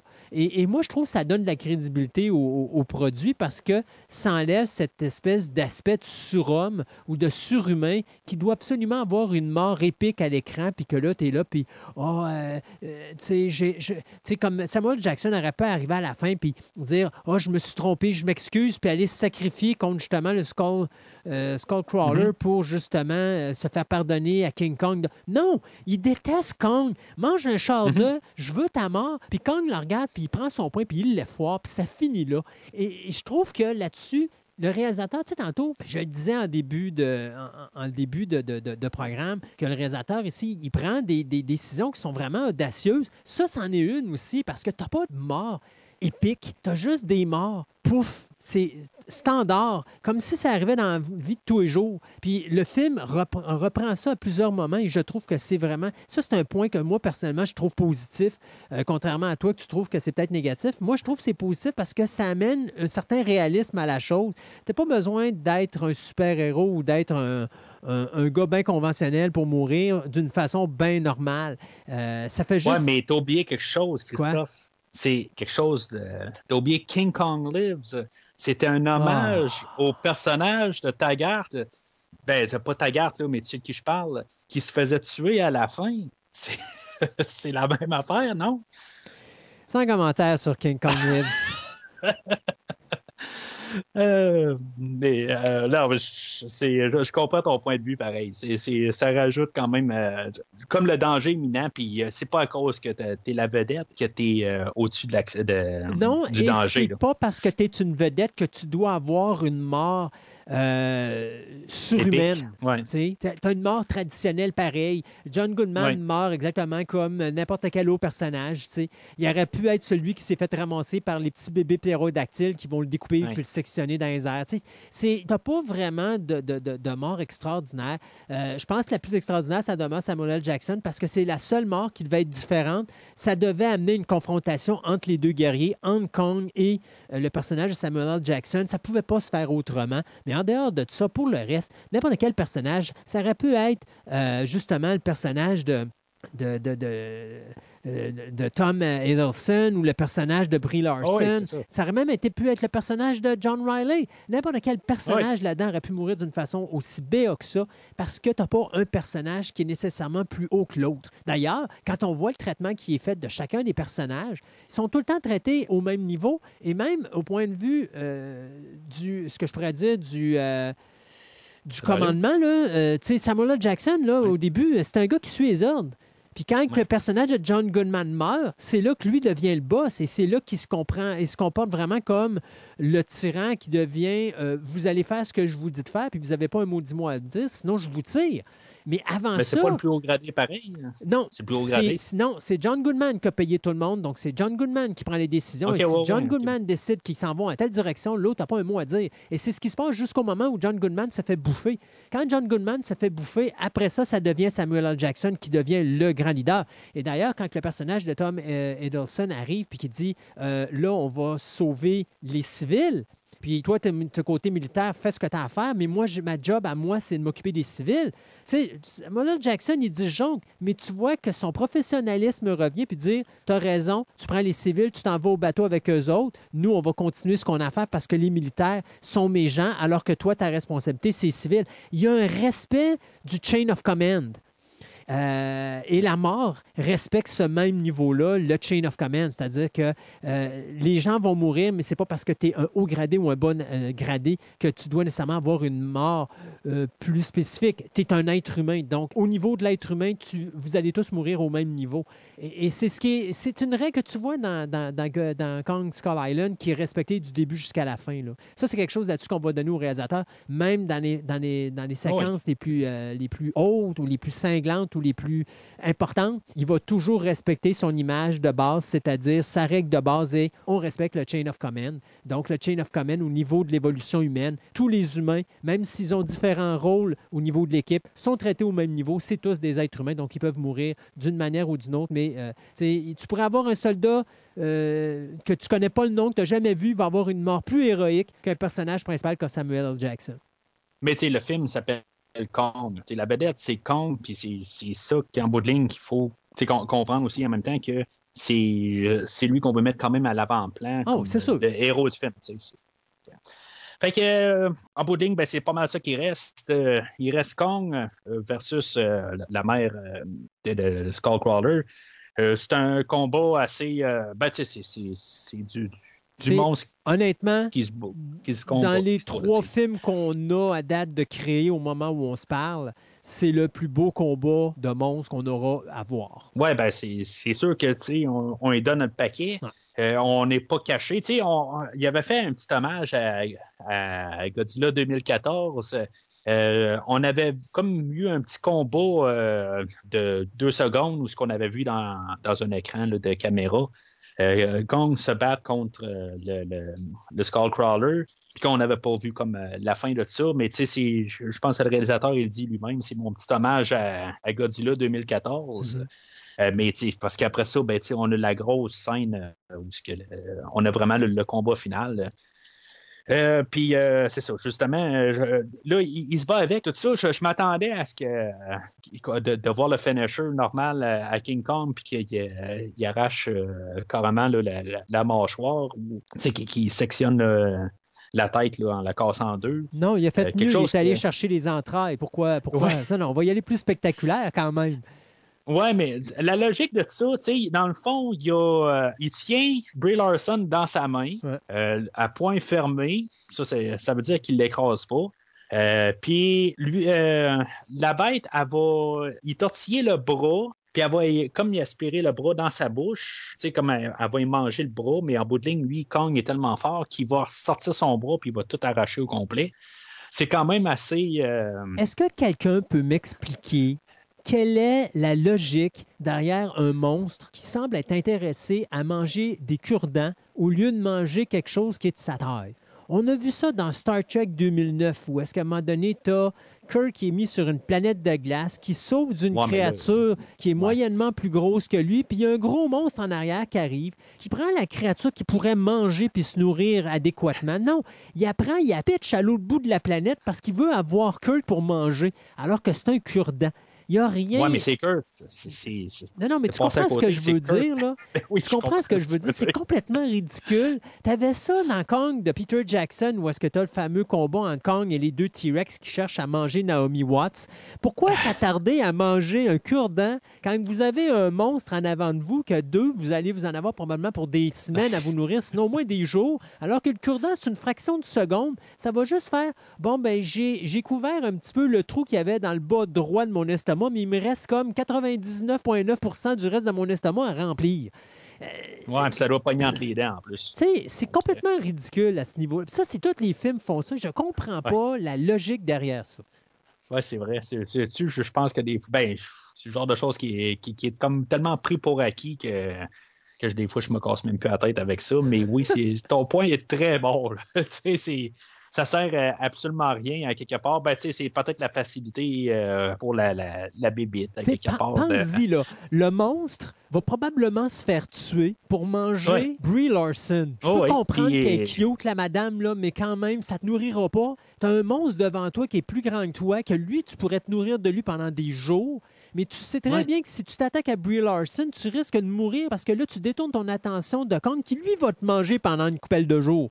Tu sais, où est Ouais. la logique derrière ça? Je la comprends pas. Ouais, puis tu sais, comme j'ai dit tantôt, il y a plein de bisons aussi sur euh, la sur, sur le- le- sur l'île quelque part, puis qui n'ont pas l'air d'être bien bien Ils sont pas très forts. dangereux. S'il y a un hélicoptère qui est tient à terre, là, ils sont pas faits forts. Non, c'est ça. Puis, euh, fait que, tu sais, à quelque part, il y a pas mal plus de viande sur le, le bison que Brie Larson. Oh yeah. Et, euh, en tout cas, fait que. C'est, puis c'est là aussi, justement, là, que ça devient un petit peu plus euh, la belle et la bête. Là, que, je veux dire, il, il tient tout. On dirait qu'il y a tout. Là, de... Tu sais, c'est, c'est, un peu pas, bizarre. quand Non, j'irais pas à dire le, le bon et la bête, mais rappelle-toi que le premier lien de King Kong avec le personnage de euh, Weaver, euh, c'est principalement le Ben, moment où est-ce que justement le personnage de Weaver essayait de venir en aide à un monstre, à une créature de son île, puis qu'elle essayait de lever le- le- le- le- L'hélicoptère. puis que finalement, ben, Kong, quand il enlève l'hélicoptère, il se rend compte qu'elle était là pour l'aider. Après ça, tu as eu cette rencontre où est-ce que justement, euh, Kong, tantôt, rencontre les deux personnages principaux, soit Weaver et... euh, Oui, où est-ce qu'elle flattait entre les narines. qu'elle l'a flatté justement. Donc, monte encore là un lien, pas nécessairement affectif, mais un lien d'amitié. Et moi, je l'ai Ouais, vu ouais. plus comme un lien d'amitié et non pas un lien d'amour. Donc, pas la belle et la bête, mais juste, euh, hey, t'es mon ami, puis là, je vois que euh, là, ben, t'es en détresse, euh, alors je vais aller t'aider. Ouais. Ouais, je, ouais je- moi, je, je comprends ce que tu vas en dire, mais tu sais, il, je, je- tu sais, c'est, c'est comme on dirait qu'il il, il- il est trop un petit peu. Je, je sais pas ce qu'on comprend. Je veux dire, tu sais, c'est, euh, il, a dû perdre tellement de, d'amis ou de, de- tu sais, il a dû en perdre tellement dans toute sa vie que il devrait être comme, euh, Ben, il n'a pas envie d'en perdre je sais plus. pas là. Il y a encore Non, non, la sûr, chance de sûr. sauver la personne. Donc, il... Oui, encore là, tu, tu vois pas, il n'a pas commencé à y faire le bouche à bouche. Là. Il l'a juste pris il l'a mis à terre. Bon, c'est, on Ouais, s'entend ben là, que... c'est pas, euh, pas King Kong 76. Euh, Non, mais tu comprends, tu comprends que tu sais, tout ce qu'il a fait, c'est qu'il l'a pris de là puis il l'a mis là. Si elle vit, tant mieux. Si elle vit pas, ben lui, il a fait sa job. Ça arrête là. Ouais. Euh, mais euh, tu sais, c'est pas comme euh, là, il est à côté, là, puis il est assis, là, puis là, il capote parce que là, peut-être, elle va-tu vivre, puis là, amène-toi le monsieur, Ouais. là, puis va, il faisait le bouche à bouche pour la réveiller. Non, non, lui, il a fait sa job. Elle était dans l'eau, il l'a pris, il l'a mis en sécurité, ce qu'il fait depuis le début. Euh, Est-ce qu'elle est vivante ou elle n'est pas vivante? C'est pas son problème. Là, elle est en sécurité, elle est mise sur la terre ferme, puis là, après ça, lui, il s'en va, puis le reste qui se passe avec, ben là, lui, il n'y a pas de contrôle là-dessus. Et comment qu'il y a des. Tu sais, c'est- moi, j'imagine, tu sais, ils vont couper, là, justement. Elle va être sur la terre ferme, justement, comme tu dis, mais euh, elle est tellement petite. euh, il, il apprend quoi avec euh, le pied ou la tête euh, pour, pour la débarquer? je veux dire, il revire sa main ou. euh, Ouais, parce qu'elle est consciente. il il laisse non, elle n'est pas consciente. Elle laisse glisser tout simplement à C'est terre. C'est, c'est- ouais. Euh, il n'a pas, Fait que- il a pas fait comme un joueur de football qui vient de traverser la ligne des buts puis qui dit touchdown puis qui appuie à terre. ouais, ben c'est ça. Ben, moi, je, dans ma tête, là, j'étais comme ça. Il revire la baie, puis elle reste collée un petit peu entre une chose. Puis il est comme là en train de- d'essayer de, la, de la faire décoller de sa main. On, est cruel, on est cruel avec Brie Larson aujourd'hui. Ouais, mais en bout de ligne, tu sais, c'est- comme un peu plat parce que en bout de ligne, tu sais, Tom Hiddleston, euh, qui est supposément le- le- le- la vedette du film, euh, il fait absolument rien dans cette scène-là. Tu sais, je veux dire, il est là avec son, son AK-47 à tirer un peu, puis des affaires de même. Mais là, non, tu parles de-. Il a même pas fait de bouche à bouche à Brie Larson pour la réanimer. Il a juste fait la relever pour sais, que l'eau sorte, puis c'est tout. Aïe, aïe, aïe. Ouais, mais c'est, Mais euh, écoute, euh, il faut se dire, Mathieu, c'est Lucky. Alors, il faut pas se surprendre. Non, c'est sûr, peut-être. Mais, euh, tu sais, il, il, il y a. il y a, euh, elle, elle serait morte, Brie, Brie Larson, à la fin, euh, comme Tom Hiddleston, comme tu as dit, tout ça. Tu sais, euh, c'est comme on dirait qu'on essaie de nous placer de l'importance à Brie Larson pour euh, deux, trois minutes, mais en bout de ligne, Ben, tu c'est sais, la- la- ça mort. C'est la conscience du groupe, hein, depuis le début du, Ouais. du film. C'est elle qui est la conscience, c'est la photographe. Donc, c'est elle qui est l'œil, qui est euh, vraiment euh, qu'est-ce qui est bon, qu'est-ce qui est mauvais. Elle voit tout à travers de son, de œil. Et c'est pas pour rien que c'est la photographe puis que c'est le personnage, justement, que je pourrais dire euh, correct du film. Elle va toujours dire les points, les choses qui doivent être là, qui doivent être faites. C'est la seule, d'ailleurs, qui va s'opposer au personnage de Samuel L. Jackson. Au point même qu'à un moment donné, Samuel L. Jackson, il met un gun en face puis qu'il est sur le bord de la tuer avant justement que le personnage de, de Hiddleston arrive. Là. Donc, tu sais, le personnage de Brie Larson ne peut pas mourir. Il est trop important dans le film parce que c'est la conscience du groupe. S'il serait mort, c'est comme si le cœur du groupe serait mort également. Donc, c'est probablement le seul personnage que tu pouvais dire qui allait s'en sortir indemne dans tout le film parce que c'est le seul, le seul personnage qui est, je pourrais dire, au niveau euh, conscience, parfait. Elle a toujours Ouais. la, euh, la vérité qui va sortir de ses yeux ou de sa bouche ou de ses gestes. Euh, donc c'est sa le. C'est ça, ou de sa caméra. Tu sais, c'est le personnage qui est naïf. Même si elle a vécu la guerre, tout ce qu'elle voit, elle, c'est le bon. Quand elle va filmer, tu vois, là, quand elle filme les, les Autochtones ou qu'elle va prendre les Autochtones en, ph- en photographie, elle leur fait un sourire, puis elle se fait prendre en photo par eux autres. C'est le seul personnage qui va avoir, en dehors de Riley, qui va avoir une interaction avec les Autochtones. Donc, ce Ouais. personnage-là est le seul personnage qui communique avec Kong. Pourquoi? Parce que c'est le seul personnage qui a le droit de le faire, parce qu'elle a une conscience qui est pure. Donc, d'où la raison pourquoi elle ne pouvait pas mourir à la fin. Fait que justement, est pas morte. Fait que Kong, euh, il dit Bon, ben, elle elle- elle est pas morte. Fait que moi, je fous le camp. Mais lui, ça faisait longtemps qu'il sacré son camp. Là. Lui, lui, Ouais, ouais, ben, c'est ça. lui, il a fait sa job. En réalité, c'est aux autres, c'est aux êtres humains, aux gens de sa grandeur de s'occuper d'elle. Ouais, c'est ça. Ça. Ça fait ça pareil. Bon, et, et là, je l'ai sorti de l'eau. Arrangez-vous avec. Moi, je suis parti. Fait que euh, le- les hélicos arrivent, mais là, il ressort de, sa, de son trou, puis euh, il a pas l'air euh, de bonne humeur. Qu'est-ce qui se passe, à ton avis? là? Est-ce que euh, Kong il part à partir après les hélicos? Non, en Parce réalité, de bonne humeur. ben, il est pas, c'est pas qu'il est de bonne, hum- il est de bonne humeur ou il n'est pas de bonne humeur. D'abord, un, il faut se rappeler que la dernière fois qu'il a vu des hélicoptères, il s'est fait attaquer. Ouais, ben, donc là, il est- il est- présentement, je pense qu'il est juste en. Là, je suis en attente de, voir qu'est-ce qu'ils vont faire. S'ils s'en viennent dans ma direction, moi, leur régler le problème. Puis s'ils s'en vont, je les laisse tranquilles. Parce qu'il est quand même conscient que dans ces hélicoptères-là, il y a des gens avec qui c'est lié d'une certaine amitié. Donc, s'ils s'en vont, il fait rien. Si jamais il reste, ben bon.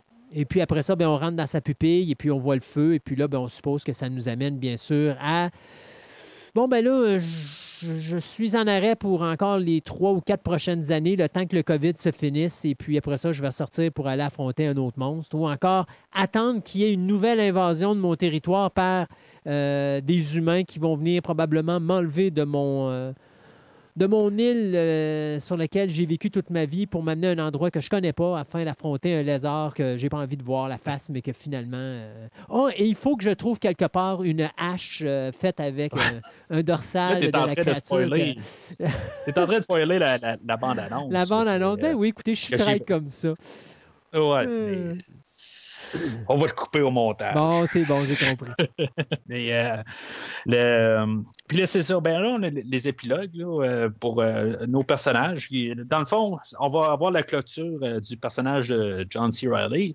Pour ça que je te dis, en bout de ligne, euh, c'est euh, un des seuls personnages, dans le fond, qu'on a une clôture, on a une histoire complète pour son personnage, mais euh, pas grand autre chose là, pour tous les autres personnages.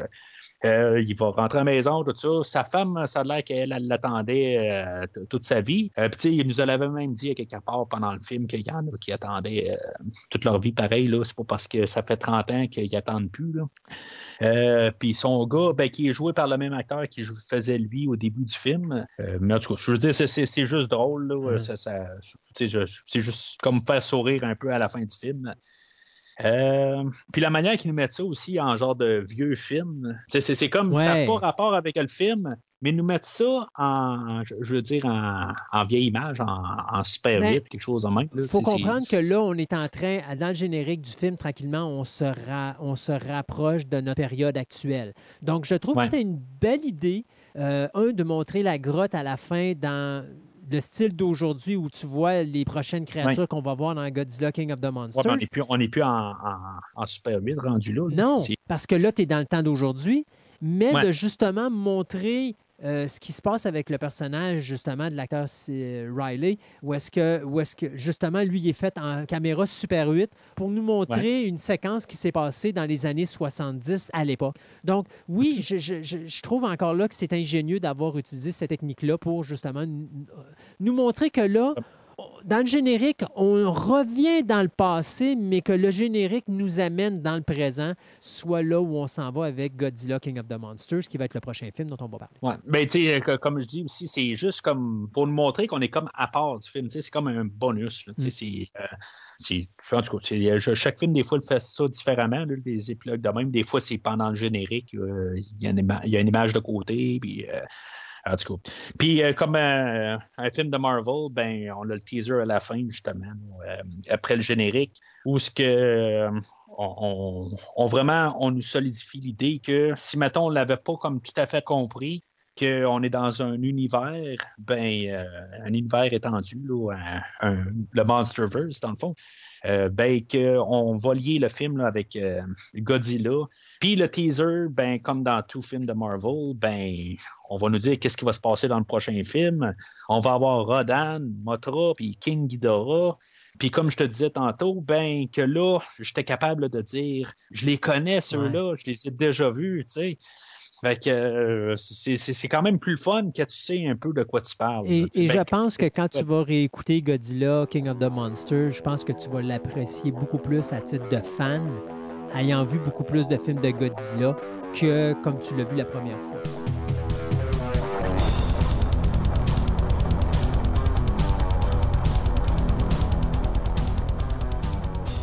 Christophe, euh, Oui, sur euh, King Kong Skull Island, oui.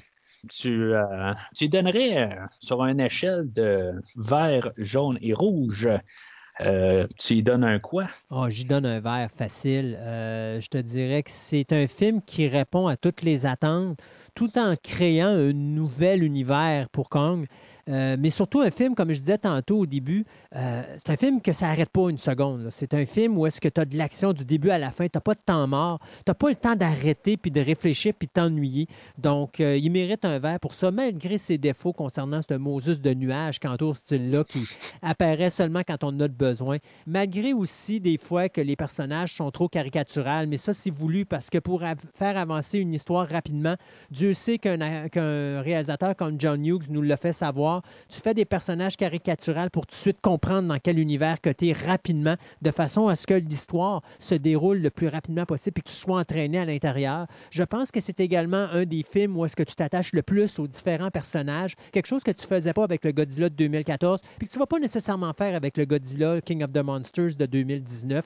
Euh, lui, je pense qu'il touche vraiment à plusieurs points où il y a des, des faiblesses dans les autres films de cette saga-là. Donc, j'y vais avec un vert vert. Euh, c'est un excellent film de monstre et c'est exactement, et c'est également un excellent film d'action puis un excellent film d'aventure. Donc, dans la quadrilogie, présentement, après trois films, je pourrais dire que c'est le meilleur des trois films euh, au niveau popcorn movie qu'on va avoir vu, puis euh, celui qui va probablement répondre le plus aux attentes euh, des fans, euh, notamment parce que là, tu ne te fais pas fermer la porte d'en face où tu vois pas, euh, où il n'y a pas des choses que tu vois à moitié. Ça se passe pas dans la nuit c'est pas. Là, tu vois ça en plein jour, tu vois les combats, tu vois les effets spéciaux, on cache rien, on te le met dans le visage et c'est le fun à regarder. Moi, je, euh, ça, ça va être quasiment assez étrange parce que dans, la, la rétrospective qu'on a faite, euh, j'ai donné quasiment des jaunes euh, pas mal dans tous les films. C'est, c'est même le film de King Kong 2005, j'ai donné un jaune, euh, surtout à cause de, l'heure interminable là, sur Skull Island.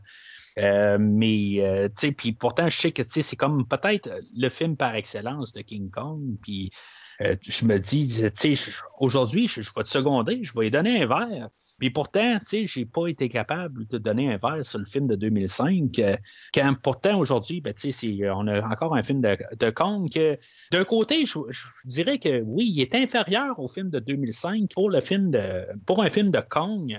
Ben, en Mais- général, le technique puis tout le kit, c'est sûr.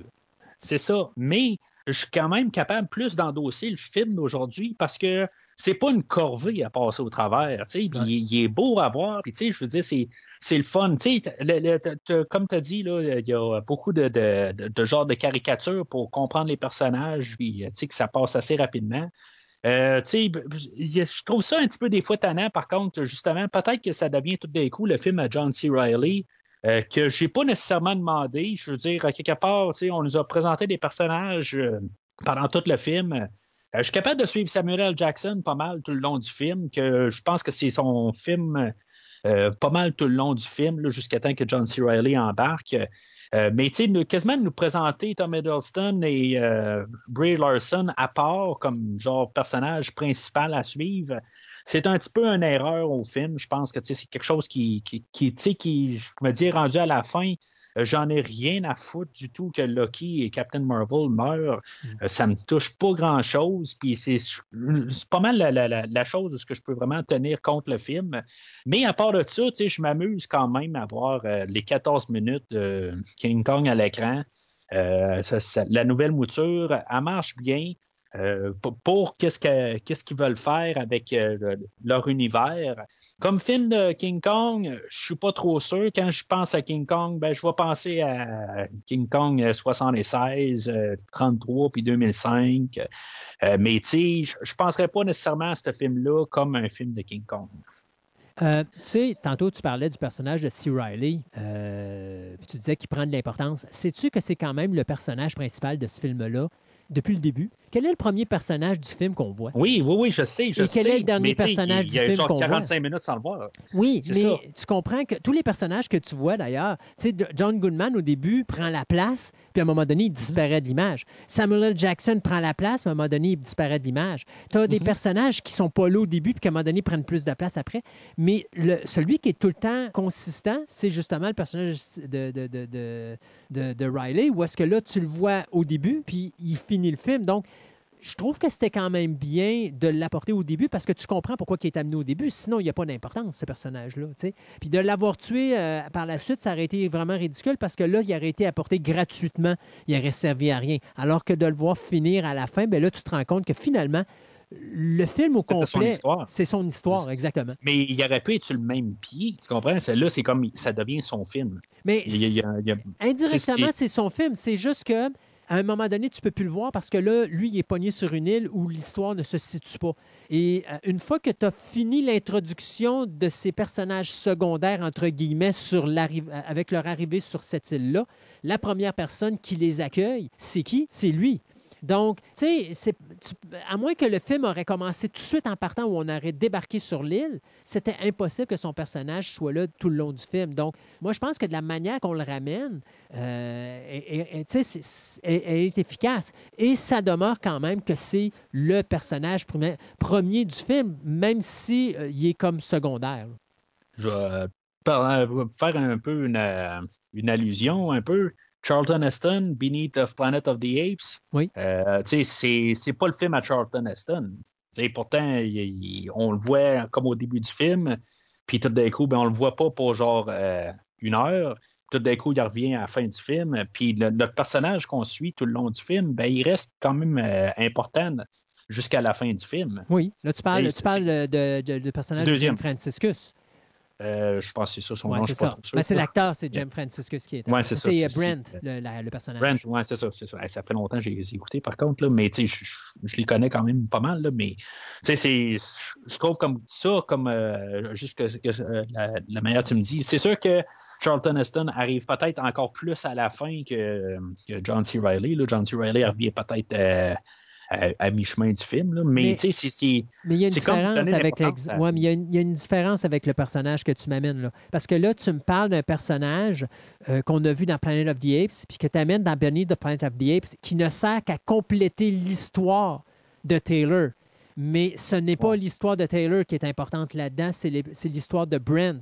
Alors que dans le film de Kong Skull Island, c'est le personnage de Riley, c'est son histoire qui est importante dans le film parce que c'est lui qu'on suit entre le moment où est-ce qu'il est séparé de sa famille et qui s'écrase sur l'île de Skull Island et le moment à la fin où il est ramené par des scientifiques et des militaires qui ont débarqué là pour justement enquêter sur l'île, qui vont le ramener chez lui et qui va faire en sorte qu'il va retrouver, qu'il va retrouver avec sa famille dont il a été séparé 30 ans plus tôt.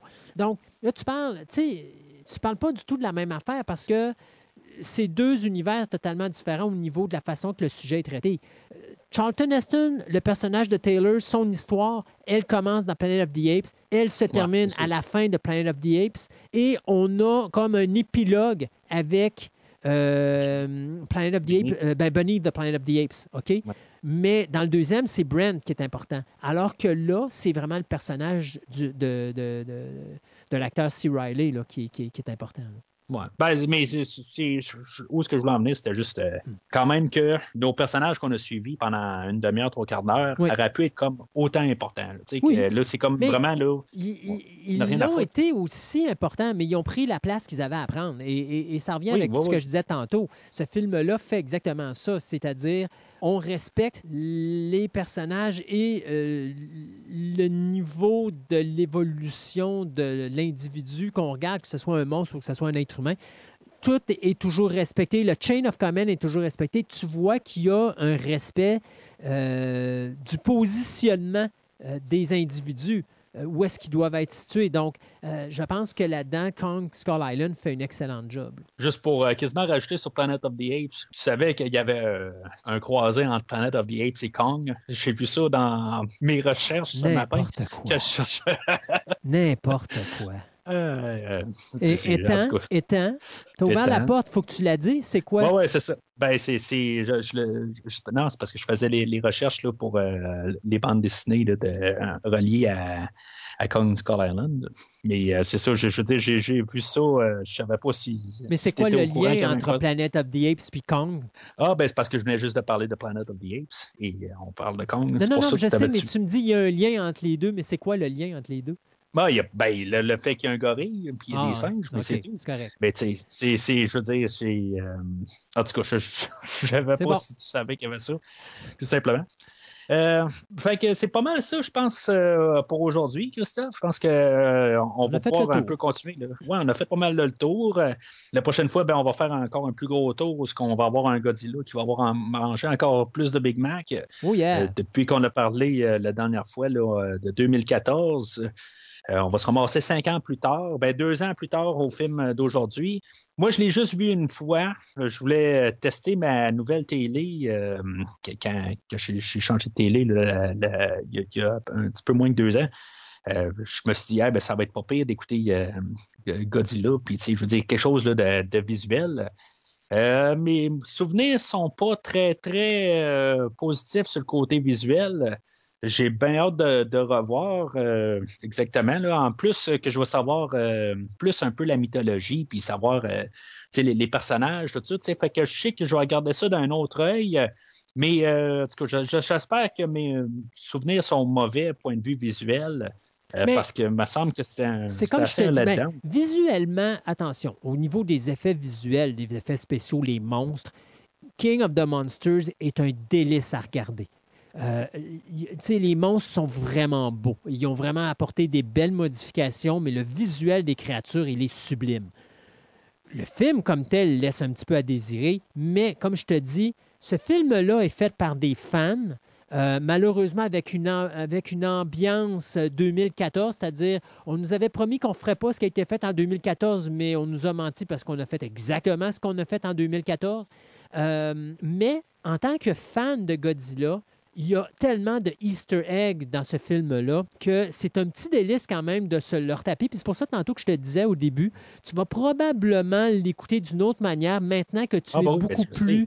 C'est ça, que tu es beaucoup plus familier avec l'univers de, de Godzilla. Je pense que tu vas plus, plus le savourer euh, que la première fois. Mais c'est sûr et certain que je te dirais, à date dans la quadrilogie, le film faible, c'est celui qu'on va parler euh, la prochaine fois, soit euh, Godzilla King of the Monsters. C'est celui que je trouve qui est probablement.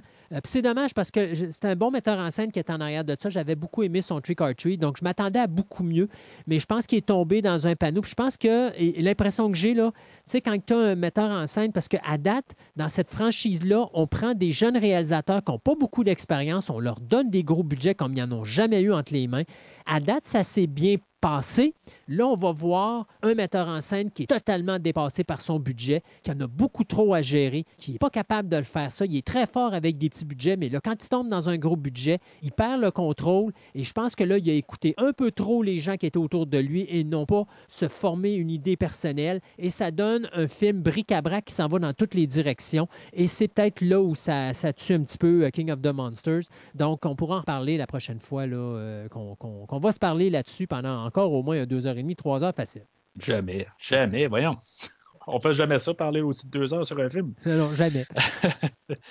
Fait que euh, ça va être un rendez-vous dans plusieurs dans quelques semaines. là. ça va arriver assez rapide. Parce que euh, le nouveau film arrive euh, assez rapide, là, dans environ deux mois. là, où, c'est c'est ce qu'on va écouter là, assez, assez impatiemment. Je commence à vraiment être impatient. Là, ben, j'ai bien hâte là, de, voir le prochain film, mais euh, voir qu'est-ce qui va se passer là, euh, dans, le versus qu'on va voir. Euh, je, commence à vraiment là, être, être craqué. La ré- la rétrospective, là, ça fait au-dessus d'un an que, que je travaille dessus. Que, c'est- j'ai hâte que ça porte fruit rendu là. Alors, Christophe, je suis bien content là, d'avoir euh, jasé avec toi en long et en large sur Kong Skull Island. Euh, Est-ce que tu pourrais me dire qui a tué la bête? Le Skull euh, Crawler.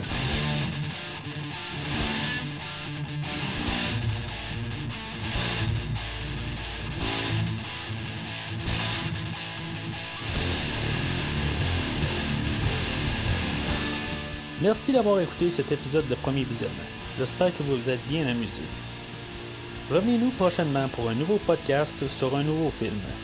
Les opinions qui se sont dites sont les miennes et ont pour but de mieux comprendre le film et ou trouver un sujet de discussion et non de servir comme version officielle ou définitive du film discuté ici.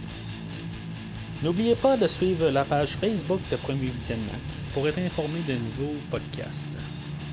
Vous pouvez écouter Premier Visionnement sur plusieurs plateformes, dont Spotify, YouTube et Stitcher. Merci et au prochain épisode.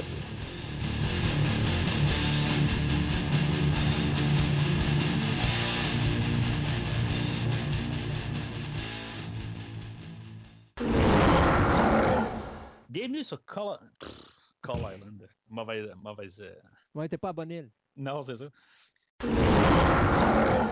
Ça semble que je te parle le matin.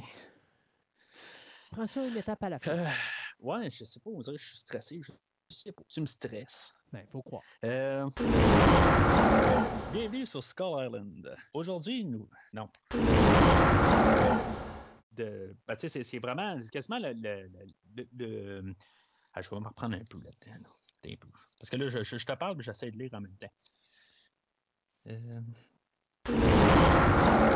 Bienvenue sur Skull Island, où Dieu n'a pas terminé son évolution. Euh, Dieu n'a pas terminé son évolution. Dieu a une évolution. Ouais, c'est ça. Non, non. non, c'est ça. La nature n'a pas terminé son évolution. Ouais, mais il dit, euh, quelque part, il parle de Dieu qui. euh, il dit Dieu n'a pas. euh, comment il dit ça en anglais? Il dit God stopped uh, the evolution, quelque chose de même, ou did not uh, complete the evolution. hein. Moi, je sais pas. il- écoute, Ah. si Dieu est en vacances pour, pour travailler sur Skull Island, ça, c'est son problème. Rendu là. euh. Vas-tu échapper? Non, c'est parce que j'ai baissé mon micro pour m'installer mieux. Bienvenue sur Skull Island. Aujourd'hui, nous parlons de. Skull Island. Je me sens répété. Aujourd'hui, on va parler de Skull. Island, n'est-ce pas? Ouais, c'est ça. Bienvenue sur Skull.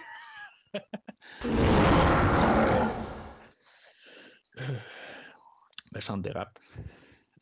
Non, non, mais ça apprend les dérapes. Non, non, hein. non, c'est ça. Ouais, c'est ben, c'est de, de ça qu'on est supposé de faire. Bienvenue sur Skull Island. Aujourd'hui, nous parlons de Skull Island. Ou Kong Skull Island. C'est Kong, Kong, Skull? Island. Hey, Ouais, euh, j'ai jamais eu un début de, de, de, de, podcast avec toi aussi pénible. Non, c'est ça. Je, euh, je- je pense qu'on a changé trop de. Et pourtant, drastique. et pourtant, on a eu 45 minutes pour se réchauffer. là. C'est clair.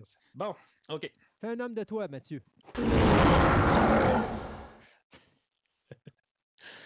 Merci, Christophe. Fait plaisir. fait que. Ben, euh, euh, attends une minute, là, parce que là, il faut que je Trois heures t'envoie. et demie. On arrête ça? Ah non, non, c'est 3h30. Oui, oui. Bienvenue sur Kong Skull Island. Non, Calice.